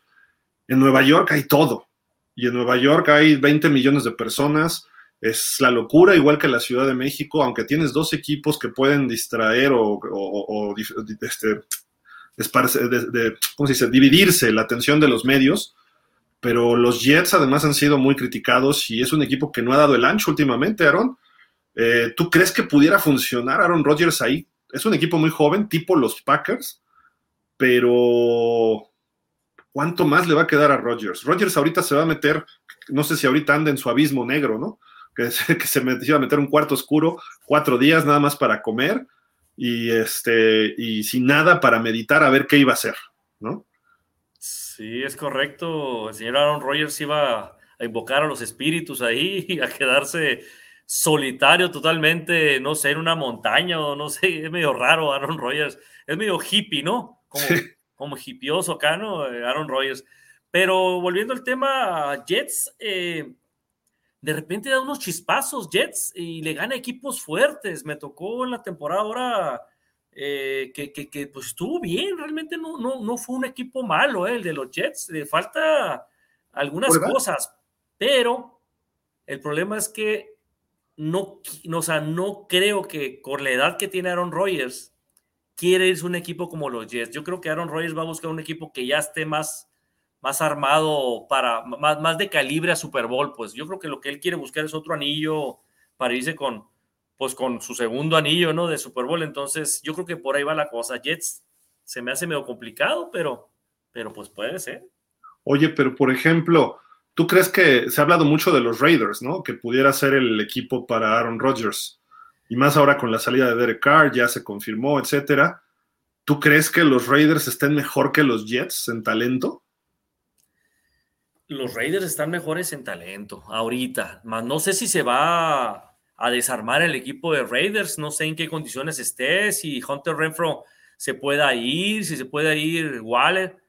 O sea, no sé, o sea, no sé cómo. Mande. Jacobs también pudiera salir.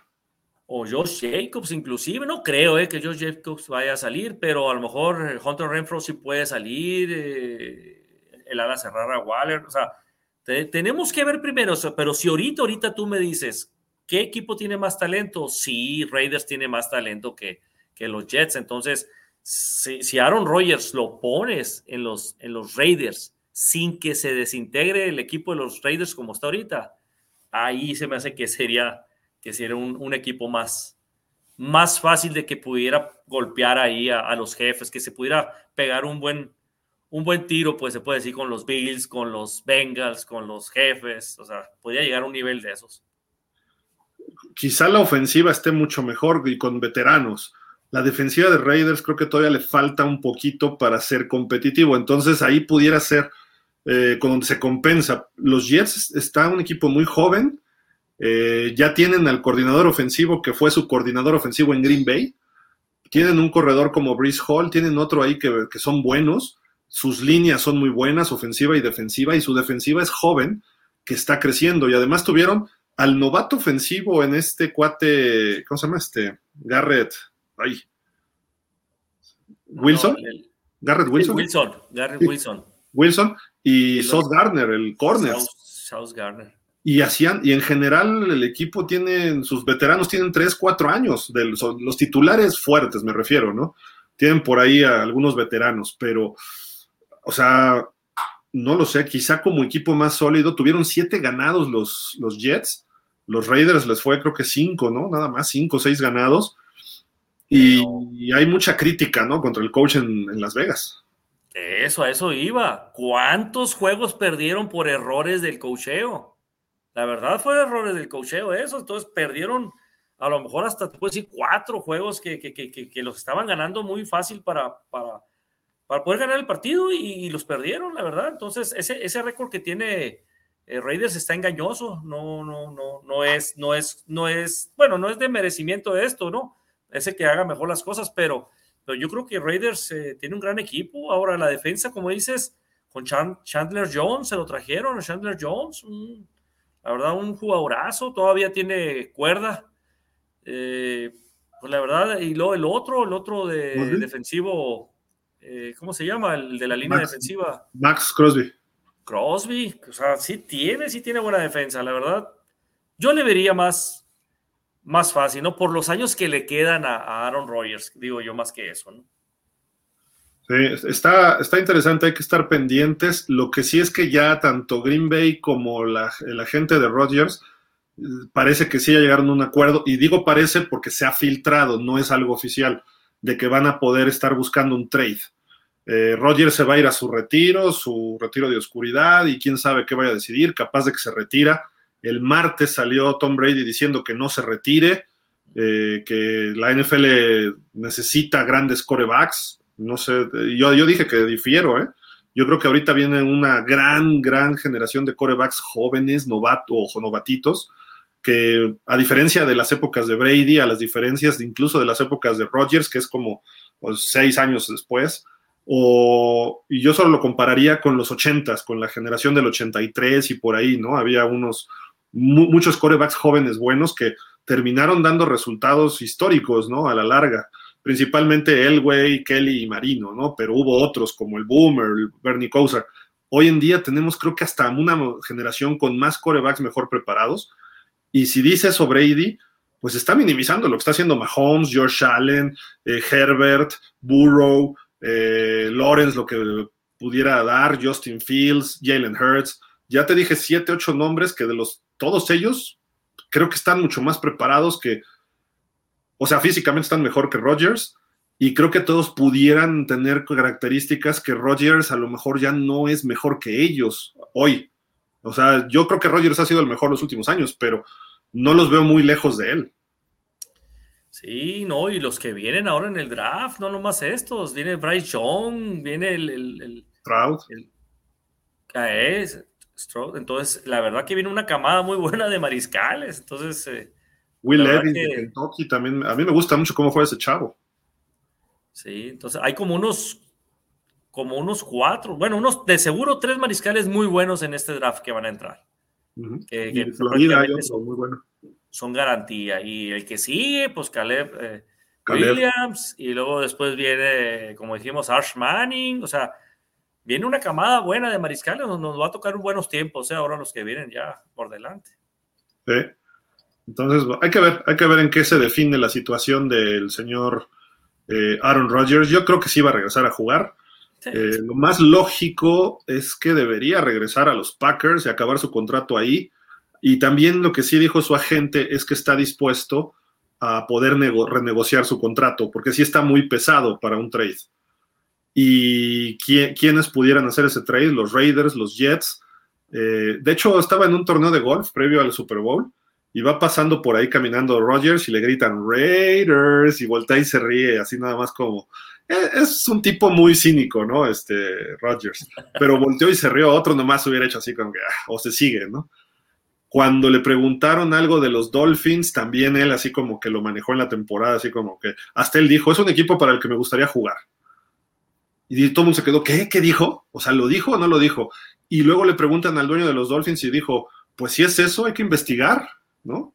O sea, como que empiezan a... Eh, Rogers es un tipo muy inteligente, se, se, va a empezar a cotizar más, ¿no? Claro. Y a lo mejor los Jets van a tirar la casa por la ventana y va a decir a los Packers, bueno, si me voy, que tú termines bien y yo me, y a mí me vaya muy bien allá. Entonces, pudiera ser, pudiera ser. O sus 49ers, ¿no? Que él es de esa zona.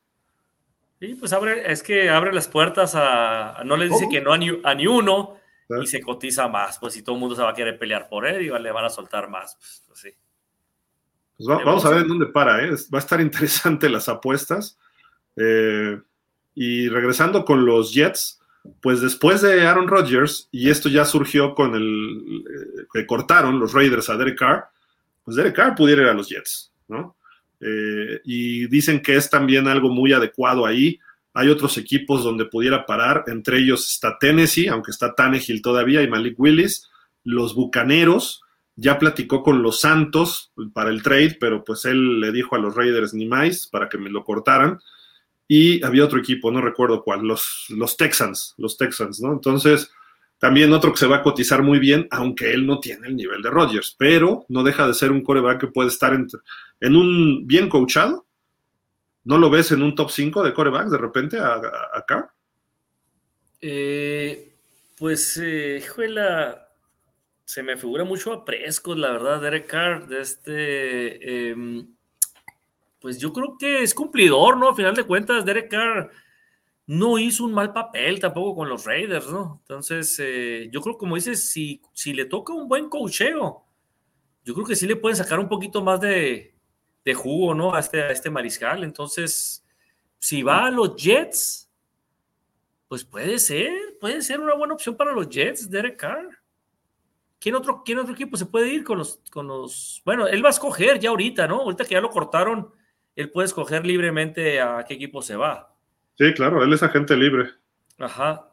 Mm, pues no, sí, sí, sí, sí, sí, sí me gusta Derek Carr como para que entre un equipo con un buen coach, porque pues Josh McDaniels, pues, la verdad que no, no dio el ancho y no lo ha dado como, como head coach. Yo creo que ahí a ver si no siguen con los problemas con Josh McDaniel ahí en los Raiders.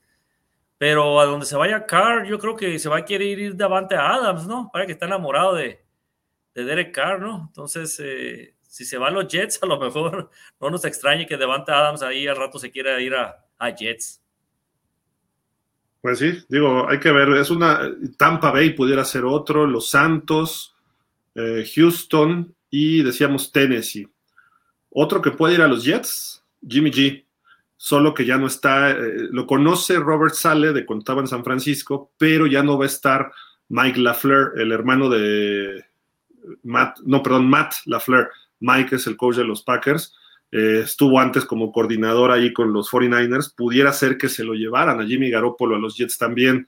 Se ha, hablado mucho, pero como ya llegó Nathaniel Hackett, la idea es prepararle toda la mesa al señor eh, Aaron Rodgers.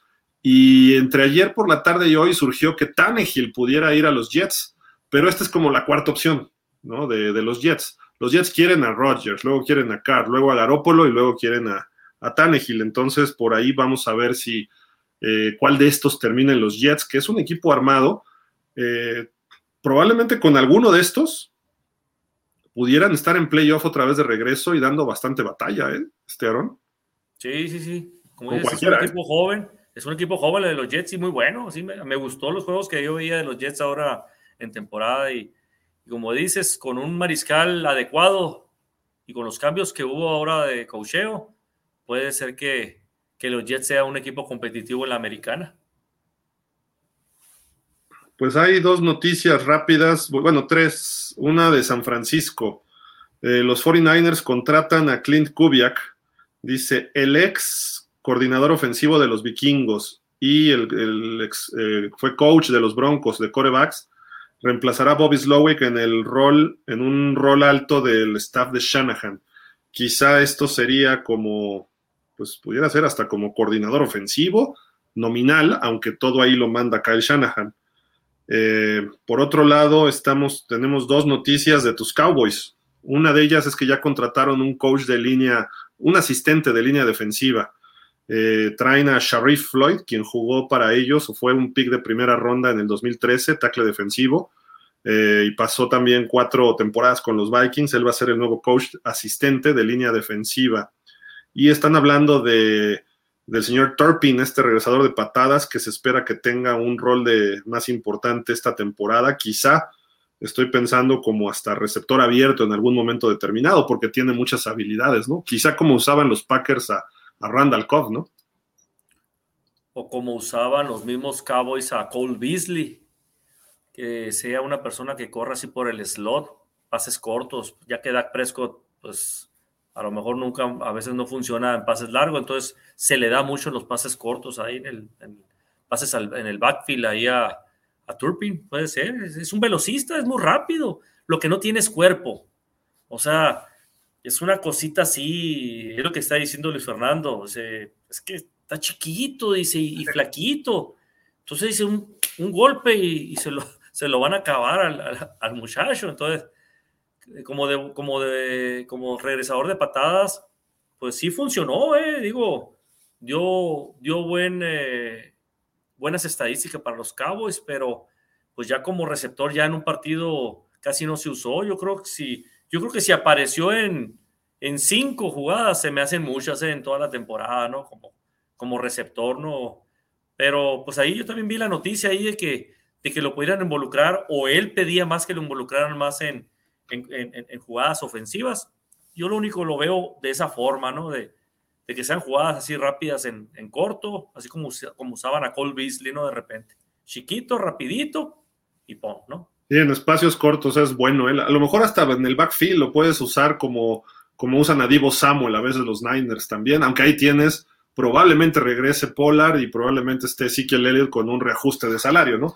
Pero te, daría otra versatilidad desde el backfield, ¿no? Que, no lo tienen como tal ahorita. Así alguien explosivo, digo, Polar es muy explosivo, pero me refiero a alguien que cambie el ritmo, ¿no? Ahí sería este, este chico eh. Sí, a lo mejor y con la llegada de, de Brian Schottenheimer ahí a, este, como, como coordinador ofensivo ahí de los Cowboys, puede ser que a lo mejor le saque, le saque provecho a Turpin, ¿no? jugadas, sorpresas o cosas así, ¿no? Vamos a leer comentarios ya para terminar. José Fernando Rodas dice, los Chiefs se ve que tendrán una década de muchos éxitos. Sí. Dice, con dos playmakers, uno en la ofensiva y otro en la defensiva profunda, estaría muy bien Kansas. Y las demás piezas en el draft. Sí, correcto, le falta, y, tienen varios safeties jóvenes, novatos, tenían tres, en los backs defensivos tenían tres novatos. Entonces, imagínate que empiecen a desarrollarse mejor, cuidado. Ismael Leal dice, buenas tardes, saludos, felicito por su gran trabajo en estos eventos de la NFL. Arona Daniel, buen trabajo y esperando que la próxima temporada sea igual de exitosa. Gracias, Ismael. Dice por acá, también felicitaciones para ti, Gil, por ser un buen líder y, sigue, y que sigan los éxitos. Gracias, gracias, Ismael. Dice acá, en cuestión del Super Bowl, creo que los jefes consiguieron el título porque corrieron con una, eh, en parte con una parte de buena suerte, porque en varios partidos eso les ayudó que, que festejen. Eh, no veo a los jefes como un equipo de época. Tal vez Mahomes haga historia, pero creo que la próxima temporada va a haber mucha competencia. De inicio los Broncos le van a, le van a hacer ver su suerte. Pues sí, y probablemente sabes quién, los Chargers, si se mantienen sanos, son peligrosos, pero su problema es que no han podido estar sanos. Se llevaron a Kellen Moore. Pues por eso. no creo. Es mejor que Lombardi. y bueno, puede ser que sí. Oye, Kellen, Moore, tuvo el año, no este, el 21, tuvo la ofensiva número uno de la liga. Bueno, este a, lo mejor puede ser, a lo mejor puede ser que con Herbert sí funcione Kellen Moore. Y, y, se acaba de jalar al, al, al, al, de, los, al de los mariscales, ¿eh? de los Cowboys también. ¿eh? Kellen Moore, sí, jaló al, coordinador de, de, mariscales, ahí se lo, se lo llevó también para los Chargers. Y, y, tienen cosas parecidas, buena línea ofensiva, si se mantiene sana. Tienen un playmaker como Austin Eckler que pudiera ser una combinación híbrida entre Pollard y, Ezekiel. Receptores creo que hasta tienen mejores hoy los Chargers que Dallas, pero Dallas están creciendo, ¿no? Keenan Allen, Mike Williams, su problema es que se lesionan mucho. El ala cerrada creo que sí es mejor el caso de los Cowboys, pero en coreback, bueno, Herbert es mejor que Prescott. Entonces tiene más o menos lo mismo y a lo mejor vemos a la ofensiva número uno este año si se mantienen sanos que esa es la clave de los Chargers, ¿no? Y rejuvenecerse un poco, ¿no? Ya veremos. Dice Rafa Rangel, saludos Gil, Aaron, excelente incorporación de los Vikings, lo de Flores, ¿no? Yo creo. Dice Ismael, ¿cómo estás, Rafa? Perdón. Dice Ismael Leal, tendremos que esperar a ver cómo se refuerzan los equipos, tanto en jugadores como en los coaches, para poder saber qué equipos van a ser los protagonistas. Sí, pero siendo realistas, tampoco cambia tanto. Dos, tres jugadores si, es la pieza que te falta, o sea, por ejemplo, los Jets, si llega Rodgers, ahí sí van a dar un brinco exponencial. O si llega Rodgers a los Raiders, sí va a haber un brinco considerable. Pero si llega un liniero y un back defensivo, eso no ajusta tanto, o sea, no, no, hace que un equipo de repente que es promedio, de repente sea campeón, ¿no? Eso no, no es tan, tan, tan, tan, este, tan marcado, pues, ¿no? Miguel Esparza, otros siete Super Bowls para Kansas. Solo Burrow creo tiene la capacidad de detenerlos y quizá algún equipo de la Nacional, pero lo veo difícil. Kansas demostró un equipo rápido. Puede ser, Miguel. Sí, sí, se ve fuerte ahorita, pero cada año vemos eso, ¿no? El campeón, no, los Rams. Bueno, los Rams se veía que no tanto, ¿no? Pero Tampa Bay con Brady van a ganar otros dos, tres Super Bowls. Y mira, Ismael Leal dice, para ustedes, ¿qué equipos que no calificaron pueden ser la sorpresa la próxima temporada? ¿Y qué equipos que calificaron no llegarán a la final? Y no llegaron a la final de conferencia puede que lleguen la próxima temporada. ¿Qué equipos que no calificaron? Pues, pues los Jets puede ser uno, ¿no? Los Jets y Raiders. Jets, Raiders, por la Nacional. Detroit. Detroit, los mismos osos. Creo que los osos están todavía un año. Yo creo que los Packers podrían regresar, ¿eh? aunque no esté Rodgers. Sin Rodgers, con Jordan Love. Como comodín, una cosa así, ¿no? No creo. Híjole, pues ¿quién más? Y equipos que calificaron y no llegaron a la final de conferencia puede que lleguen la próxima temporada. No, pues Vikingos no creo que llegue ya, no creo que dé un buen juego, no, creo que tenga una temporada como esta, Vikingos, no creo. Pero si ya mejoraron en la defensa, ¿eh? puede que den el brinco. Hay que ver quiénes se quedan de jugadores, ¿no? También. Gigantes puede ser un equipo que, que, crezca más. Eh, Dallas, Dallas puede llegar a la final. Los Cowboys pueden ser, sí, cómo no, porque pues, bueno, ahorita vamos a hablar de eso, porque creo que una, una persona preguntó algo sobre eso. Ahorita vamos a, a platicar sobre un poquito el tope salarial y eso de lo que, cómo le pueden hacer los Cowboys ¿no? para retener. En la americana, Jacksonville puede ser el equipo que crezca. Jacksonville, Jacksonville yo lo veo fuerte y puede que sí, llegue a hasta final de conferencia. O Búfalo que regrese, ¿no? Pero Búfalo creo que va a pasar problemas, ¿eh? Ya platicaremos de los Bills mucho adelante. Tienen problemas de tope salarial, jugadores importantes, agentes libres. Este año bajaron, ¿eh? sin Brian Dable se notó la ofensiva que no fue lo mismo, ¿eh? Miami, puede ser, los Dolphins, puede ser que también peguen un brinco, este... Hasta los Broncos, los Broncos ni se diga, los Broncos, eso sí se van a colar, casi te puedo apostar que se van a colar a playoff. Vamos a darle velocidad, porque te tienes que ir, ¿verdad, Esteban? Mm, sí. Vamos, rapidísimo. Rafa Rangel, buena noticia para los Dolphins, lo de Big Fangio. Refugio García, saludos, pausa, Gil ya firmó Big por fin, sí, ya. Ya tenemos allá al, al buen Fangio. No el, piloto de autos, aquel de, como decía Rodrigo, Juan Manuel Fangio. Fangio, este es Fangio. y Vic. Eh, Damián Lascano, hola Gil y Aarón, saludos. ¿Cómo que se terminó esta etapa? Si ya empezó el off-season, pregunta. Dice, el coordinador ofensivo de jefes es de perfil bajo, algo tímido. ¿Por qué algo que no les gusta a los dueños? Ahora, Gil, si tú fueras gerente general de los Dolphins y entrevistas al coordinador ofensivo de jefes para el puesto, ¿Qué le preguntarías relacionado con el equipo? ¿Cuáles son sus metas en la vida? es que mira, en Miami, rápido, así te digo, el año pasado Mike McDaniel llegó a los Dolphins porque fue el único que dijo que podía hacer ganar ese equipo con Tua. Eso es lo que le dijo, les, pidió Chris Greer a, las entrevistas. Ya iba dirigida la entrevista. Por eso Brian Dable no fue el coach de Miami, por eso Kellen Moore no fue el coach de Miami. Eh, había otro importante, no me acuerdo quién más. Entonces, por eso, por eso Mike McDaniel, ah, tú puedes, órale, vente. Aparte que somos medio cuates, ¿no? Entonces depende mucho la visión de cada gerente y qué es lo que quieres hacer. Si quieres armar un equipo de reconstrucción o si ya nada más te falta una o dos piezas. Eh, para este Bieniemi, pues es que lo tienes que dejar. Lo que pasa es que Bieniemi creen que no está listo todavía, porque siempre ha sido coordinador. Entonces, le sueltas un equipo a alguien que ha sido coordinador, que siempre ha estado a la sombra del señor, este, que está tremendo, que siempre hace sombra a todo mundo, como Andy Reid. Entonces, muchos gerentes no se animan a, ahora sí que jalar el gatillo con esa decisión, ¿no? Entonces, quizá lo quieran ver sin Andy Reid, los commanders, para ver si después le ofrecen la chamba, ¿no?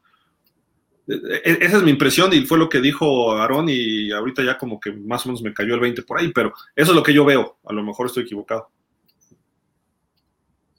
Refugio García dice, JPA Fútbol, varios managers salieron del Tazón Senior pensando que Justin Fields sería cambiado, según Jason Lacanfora. No creo, pues es la base de los osos. Dice por acá Refugio García, Zach Thomas compartió en el programa de Hockey Crowder que le ofrecieron un contrato para jugar con los Patriots después de que los Dolphins quisieron alejarse de él al final de su campaña o algo así de, su contrato. ¿no? Sí, lo rechazó, rechazó él la, oferta ahí de los Pats. No, pero se, dijo mucho, ¿eh? Belichick lo quiso varias veces y dijo, vente para acá, acá ganas un Super Bowl. Y, eh, eh, o sea, lo mejor de Belichick son los linebackers. Imagínense qué hubiera hecho con Zach Thomas, aunque ya estaba veterano cuando eso ocurrió. Damián Lascano, el corredor Camara se peleó en un bar en Las Vegas antes del Pro Bowl, una finísima persona como él. Hay jugadores que tienen mucho talento y hacen osos públicos. El receptor Hopkins no lo ven jefes con Mahomes. No, ya, ya. ¿Para qué quiere seguir armando el equipo de los jefes? Imagínate de André Hopkins con Mahomes y con ah. Travis Kelsey. A los jefes hay que ponerles ya. Tú ya no puedes mejorar, te quedas con lo que estás. Por el bien de la NFL, tiene que ser así. Ricardo Alonso Pérez, la pequeña gran diferencia, Aaron, es que Manning sí ganó Super Bowls y Prescott no. Saludos. Ah, bueno, pero esas estadísticas estás. Todavía Manning todavía no ganaba ni su primer Super Bowl, según yo, ¿no? Sí, ¿no? Todavía no. Por eso comenté yo que todavía teníamos esperanzas de que Prescott pudiera darnos un, Super Bowl, por eso. Sí, claro. E, era hasta cierto punto, ¿no? Nada más de, la carrera de Manning, que es donde va Prescott. O sea, pusieron la carrera de Manning ahí. Sí, el, primer, el, único Super Bowl que ganó con, con Indianapolis fue cuando ganó a los Osos, ¿no? De Chicago, ¿no? Que fue, en el Super Bowl. 2007. Eh... Llegó en el 90, o sea, hasta su décima temporada, ¿eh? ¿En el 2007 fue o 2006? Temporada 2006, sí. ¿Sí, no? Sí, sí, correcto.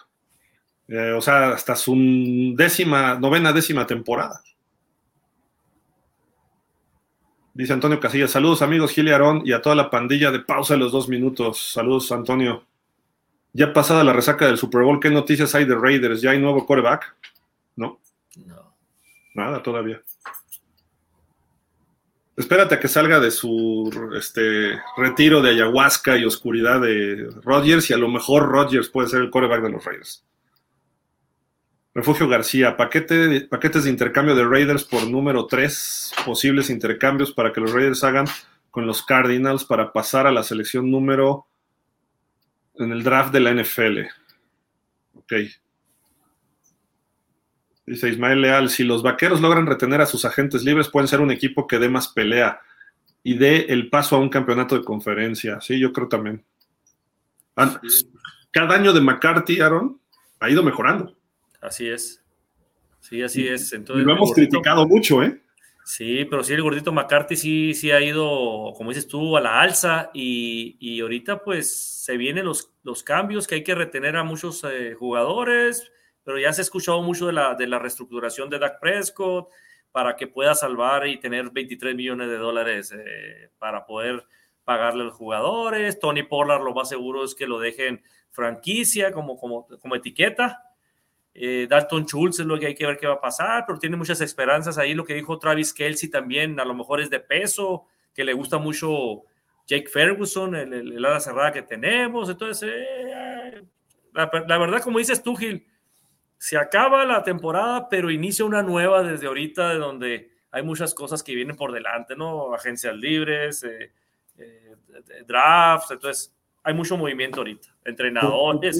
Del 5 al 10 de mayo ya veremos más o menos, eh, bueno, ya veremos los rosters definidos. Puede haber algunos cambios después, pero para el 5 o 10 de mayo ya pasó la agencia libre y el draft. Ahí ya tenemos una visión clara y nos faltan tres meses, no es tanto. En tres meses ya sabemos los rosters bases de los equipos. Y, sobre, y mucho tiene que ver el próximo mes. Con la agencia libre ya vamos a ver hacia dónde van los equipos. Y ya después nada más es la otra parte, que son los novatos. Así es. Pero sí, si, los Cowboys se mantienen tal cual, tienen chance de ir a la final de conferencia. ¿eh? Dice Juana Montana, saludos Gil, Aaron, después de ver esas comparaciones entre Manning y Prescott, en Dallas volvemos a ver la bolita mágica del Vince Lombardi, pero no se veía bien en qué año. ¿En qué año? Pues es que son los mismos números de juegos, 96 y 97, decía, ¿no? La gráfica. va, va, va igual, va parejo. Refugio García. Los Cardenales tienen la intención de liberar al coordinador defensivo Vance Joseph del contrato, según Josine Anderson. Es buen coordinador él, ¿eh? Joven y es bueno.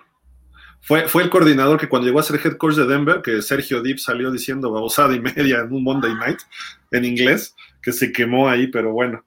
Este, no le fue bien como coach, pero como coordinador defensivo ha hecho buen trabajo. Oye, antes de que se me olvide, eh, se va a entrevistar, ¿eh? Parece Chris Richards para el coordinador defensivo de, Denver, ¿eh? ¿También? Ok. Sí, entonces imagínate, Chris Richards de coordinador defensivo. Ya lo merece. Con, Sean Payton y, del otro lado eh, Rex Ryan. No, pero Rex Ryan sería. Rex Ryan. Ah, bueno, sí es cierto, son defensivos los dos pues se va, se va, eh, bueno, en primer lugar está Rex Ryan, ¿no? Y de ahí van a, van a ver a Chris Richard, ¿no? Para ver cuál de los dos, ¿no? Pero digo, digo yo, yo veo mejor a Rex Ryan, ¿no? La verdad. ¿Quién sabe? Eh? O sea, a, mí, Chris Richard, yo creo que era un candidato, bueno, lo entrevistaron en Miami, pero yo decía que mucho me gustaría que hubiera llegado él a Miami, porque es un, es un coach joven, innovador, eh, que está en el momento más como la edad del mismo head coach que es Mike McDaniel. El problema que yo veo en él, que si te lo llevas de coordinador, es que en uno o dos años se va a ir de head coach a algún equipo. Entonces no te va a dar la continuidad adecuada. Y eso le puede pasar en Denver también, porque puede mejorar mucho esa defensa. Y Rex Ryan lleva años fuera, ¿eh? Luego, luego les cuesta trabajo. Todavía Big Fangio estaba operando hace un año y este año estuvo ahí de asesor. Estaba más metido. Entonces, digo, vamos a ver, vamos a ver qué, en qué para, ¿no? Esperemos que Fangio funcione en Miami. Y te soy sincero, yo vería mejor a los Broncos con Chris Richard que con Rex Ryan. Aunque Rex Ryan pues, se la sabe, a lo mejor en lo que se reencancha, ¿no? Nada más. Pues ahí, ahí lo van a entrevistar a Chris Richards también como candidato para eh, coordinador defensivo, ¿eh? Los, los Broncos. Eso lo quería también a Brian Flores, ¿eh? Este, Sean Payton. Ah, sí. Lo quería, pero él decidió por Minnesota. Ya se les fue. Eh. Julián Londoño y el coreback de los Raiders, todavía no hay nada. Pronto, pronto, las próximas dos semanas yo creo que se define algo. Ismael Leal, ¿qué saben de Isaac Alarcón? ¿Que va a estar en el campamento de los vaqueros probándose para estar en el primer equipo? Pues, pues sí, ya, ya firmó, ya firmó contrato con los Cowboys, ahora sí ya, ya no es jugador eh, internacional, ¿no? Como lo tenía y que podía estar campaña tras campaña. Acuérdense que ya creo que ya van tres años, ¿no? con los Cowboys, entonces yo creo que ya decidieron firmarlo y para ver ahora sí la realidad. Pero pues lo más seguro, no quiero tener yo muchas eh, eh, esperanzas, ¿no? En que se quede con los Cowboys, pero pues a lo mejor puede dar el brinco, ¿no? Y saca, y saca el arcón en, las, en, la, pretemporada y todo. Ojalá, ojalá y se pudiera quedar con el primer equipo de los Cowboys, pero también muchas veces lo manejan de esa forma para ver si, si ya no das el ancho, pues ahora sí ya te pueden dar las gracias, ¿no? Ya, ya, se puede ir, pero... Y sería gente libre, ¿eh? Lo puede agarrar cualquiera, si lo corta Dallas. Eso sí. Eh, mira, la, realidad es muy clara como jugador internacional estaba protegido por los Cowboys, no contaba como tal, ni siquiera en la escuadra de prácticas, entonces no le afectaba a los Cowboys. Pero ya lo entrenaron tres años y ahorita ya a lo mejor lo, ven y él también se siente con capacidad de decir, pues puedo pelear por un puesto. Titular no, ¿eh? Titular no va a ser, pero quizá dentro del roster final de 53 o de 45 pudiera estar en un determinado momento en el equipo pero lo que pasa es que hay los cinco titulares y normalmente en la línea ofensiva hay otros tres o cuatro reserva alineando cada, cada domingo, pues. Entonces, a lo mejor ahí pudiera estar en algún momento determinado Isaac, sí lo veo, pero habrá que ver también cómo se desarrolla y cómo, qué pretemporada hace, que no lo ha hecho mal los últimos años, pero tiene, a lo mejor no como tackle, sino como guardia. Pero yo este año lo vi en un juego de pretemporada y muy mal. Mal, muy mal. Yo también, hombre. El último, de hecho, fue. No me acuerdo si fue, el último. el rival. Fue el último, sí, creo que fue Seattle porque, porque ya le metieron un poquito más de, titulares, pues ya, ya el último juego ya le metieron más, más punch al juego y ahí fue donde se vio mal y ahí y saca la Ojalá que por el bien de él y por nosotros como mexicanos, pues nos gustaría que, que diera ese brinco, ¿no? Y como dices tú, no como titular, pero como reserva, que, esté dentro del roster de los 53. O que se quede en la escuadra de prácticas ya como jugador normal, pues, no de internacional. Eso pudiera ser, que siga ahí, que se gane ese lugar, pero ahora sí se lo tiene que ganar. Ya no es por default, por relaciones públicas internacionales, ¿no? Así es. Dice Rafael Rangel, mamá pulpa, si llega Rogers a los Jets me pongo a llorar, solo eso me falta. Yo también, Rafa, yo también. Miguel Esparza, por fin ya vamos a descansar de Brady después de tantos años. Ahora la nueva diva es Mahomes. pues sí. Hay un fenómeno esta semana, Aaron. No sé, si tú lo viste allá, pero ahora todo el hate va contra Mahomes, ¿eh? Es que es muy bueno, pues ni modo, no creemos que siga la continuidad, pero híjole, yo creo que fueron los, los millones mejor invertidos esos 10 años de ese contrato con ese chamaco, la verdad. Sí, ¿no? Y de, hecho presentamos el martes también una, gráfica, los seis, seis, años, los seis primeros años de Peyton Manning, de Brady y de Mahomes, y Mahomes va arriba de ellos por mucho, ¿eh? Sí, sí, sí, la verdad que es, es buenísimo Mahomes, y modo. Gabriel Rodríguez, no creo que le convenga a Rodgers cambiarse un equipo de la americana, hay más competencia de corebacks. Para mí se va a quedar en Green Bay, soy Packer. Sería, lo mejor, ¿eh? ¿Eh? Sí, sería lo mejor. Creo también creo, porque ya tiene años igual, cada año es la misma historia con Rogers, que parece que se va y que deja ver si me quedo, y de siempre decide quedarse en, Green Bay. Yo creo que pues está cómodo en Green Bay, que termine sus años en Green Bay, la verdad sería lo, sería lo mejor. Yo personalmente sí creo que es tiempo de cambiar, ¿eh? Me encanta Rodgers y me encantan los Packers. O sea, no lo puedo negar. Pero ojalá y no se vaya a los Jets, eso sí. Pero eh, es tiempo para él de ver otras cosas y para los Packers, que tienen un equipo joven, estructurarlo, porque ¿cuánto le va a dar? Le quedan dos años de contrato a Rodgers. ¿Quién sabe si después de esos dos años siga? Y tu equipo está con jovencitos. Entonces, dale el equipo a Jordan Love para que él ver si es tu, desarrollo a futuro. Si no, también los Packers se están bloqueando ellos mismos y van a tener que seguir buscando corebacks. Y Jordan Love es su, cuarto año y fue, fue pick de primera ronda. Van a tener que firmarle su opción de quinto año para que se quede. Y después no tienes mucho material para evaluarlo porque Rodgers ha jugado casi todo. Se perdió uno o dos juegos por ahí Rodgers en estos tres años. Fíjate, Burrow ya llegó a un Super Bowl. Tua ya por lo menos te llevó un equipo a playoff y ya lo hemos visto. Herbert lo que ha hecho y ahora Jalen Hurts, que son los corebacks de su generación. Y Jordan Love, pick de primera ronda y lleva, creo que un juego de titular que fue contra Kansas y otro que entró de relevo ahí de, de, Rodgers. Y se vio mal, ¿eh? Y, ajá. Uno, se vio medio bien contra Filadelfia. Y aquí, como dices tú, le dan que era la, opción de quinto año para poderlo evaluar y ver si va a funcionar, porque qué este lástima, tener una primera ronda y no quisieron hacer lo mismo que con, que con el general, ¿no? Con Brett Favre, pues, y acobijado tres, cuatro años detrás de Aaron Rodgers, detrás del general, y, pues les funcionó ese, ese tipo de, de, forma de trabajar con sus mariscales. Quisieron hacer lo mismo con Jordan Love, pero aquí sí, quién sabe cómo. cómo... Pero Jordan Love no es Rodgers. No, no, yo sé que no. Eh, lo tienes que pues ir puliendo. O sea, lo, adecuado para los Packers es que regresara Roger, sin duda, y que acabe su contrato ahí, pero después, o sea, esos dos años y luego, Roger sí se va a ir y a ver, ahora sí que ráscate a ver con qué, porque Jordan Love ya no va a estar en el equipo. Lo, vas a tener que cambiar. ¿Y cuántos años tiene eh, Rogers? ¿39? 39. Yo creo que está en su último contrato él. Sí. Pero hay que ver, hay que ver qué pasa, ¿no? Pero yo creo que ya es justo para eh, las dos partes agarrar por otro lado. Rodgers, por ejemplo, en San Francisco, en los Raiders, en los Jets, quizá Miami, tendría más oportunidad rápido para llegar al Super Bowl que en, Green Bay, porque Green Bay está en una reconstrucción, entre comillas, ¿no? Y a lo mejor en Raiders se le abre el espacio. Pero de lo que dice es cierto, ¿no? Imagínate Rodgers con los Raiders, Herbert en los Chargers, Russell Wilson en los Broncos y Patrick Mahomes en los Chiefs. Esa división, ¿cómo estarían esos cuatro corebacks? De locos. Muy, peleado. ¿Eh? O en Miami con, bueno, ahí está Josh Allen nada más, los otros, pues habría que ver a quién toman los, los Jets, ¿no? Pero buen punto, buen punto, lo que dice ahí nuestro amigo. Miguel Esparza, los vaqueros están salados con ese dueño tan metiche que tienen, que les deje las riendas el equipo a alguien que sepa.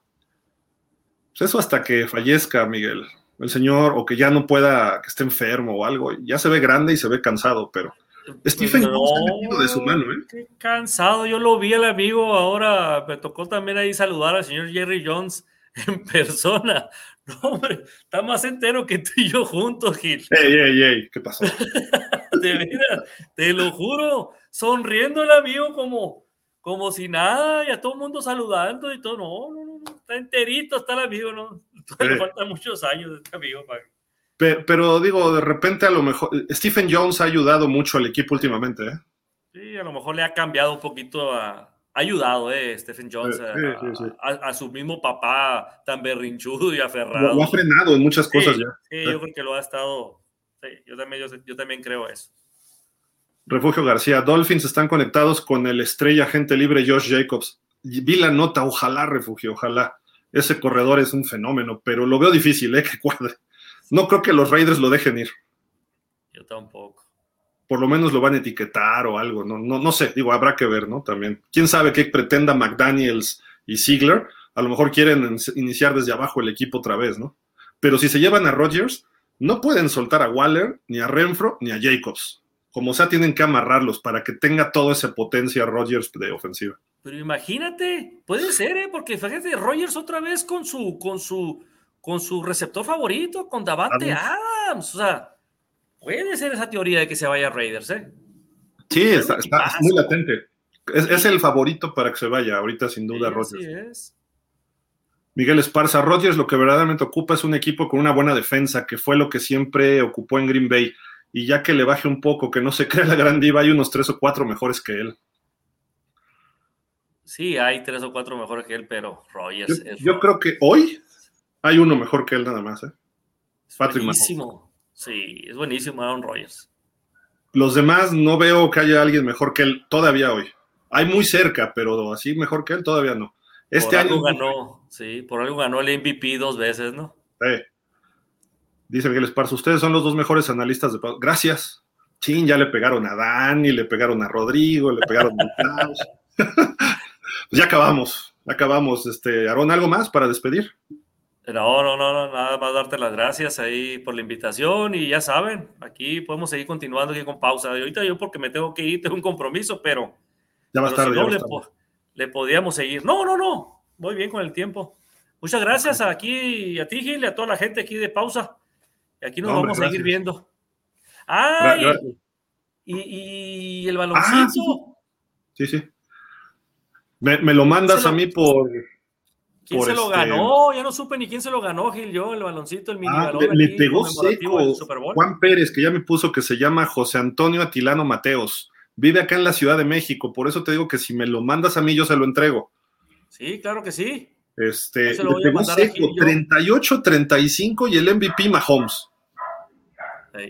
O sea, como Nate Burleson, el comentarista de. Está en CBS, me parece ahora seco le pegó, ¿eh? Pero seco. Y dices, wow. Está bien, está bien. pues entonces ahí se lo voy a mandar ahí a, nuestro buen Gil, allá a México, desde aquí, desde Sonora. Y allá te lo van a hacer llegar allá. Sí, ya, ya le dije en la semana que nos dé unas dos semanas en lo que llega y todo, y yo me contacto con él. Y para tomar fotos cuando se lo entregue y a lo mejor hasta entrevistarlo si, si así se puede y todo, ¿no? Pero nosotros siempre entregamos, a veces nos tardamos ahorita porque es que Aarón vive en Hermosillo y Dani vive en Estados Unidos, entonces por eso se lo llevó Aarón, no, crean que por otra cosa. Entonces, pues te lo entregamos en cuanto podamos.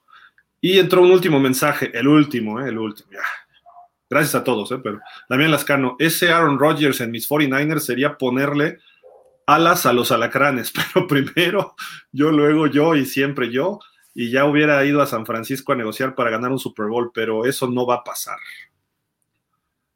No, hombre, con Rodgers ganan los dos 100 Super Bowls los Niners, hombre. Es fácil. Hasta con Derek Carr, ¿eh?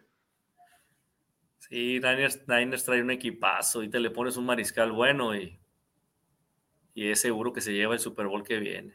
Julián Londoño, Rodgers va a tomar el puesto de Brady en Fox. Pues en 10 años será, porque Pues dice Brady que se va a tomar un año, ¿no? Un año sabático, supuestamente. No, empieza en agosto, dijo. Bueno, en septiembre. Ah, sí. empieza con Fox?